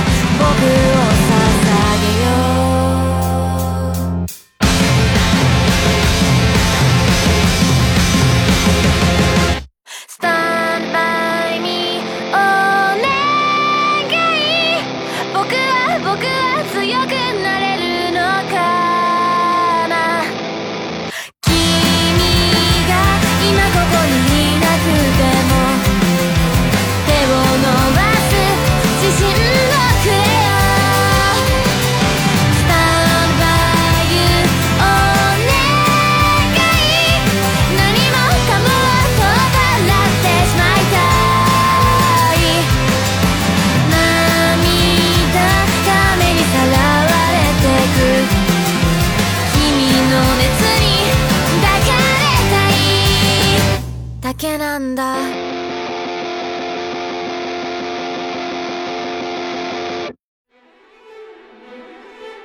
放映协会动漫电台是放映协会推出的一档半专业向的动画、漫画广播节目。每期我们都会介绍不同的动画、漫画相关知识，台前幕后通通包含。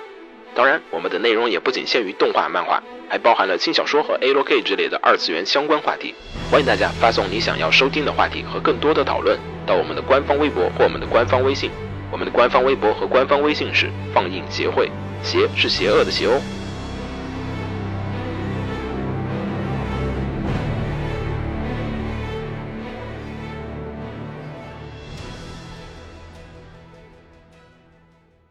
给楼给你妹啊！是给楼给好不好？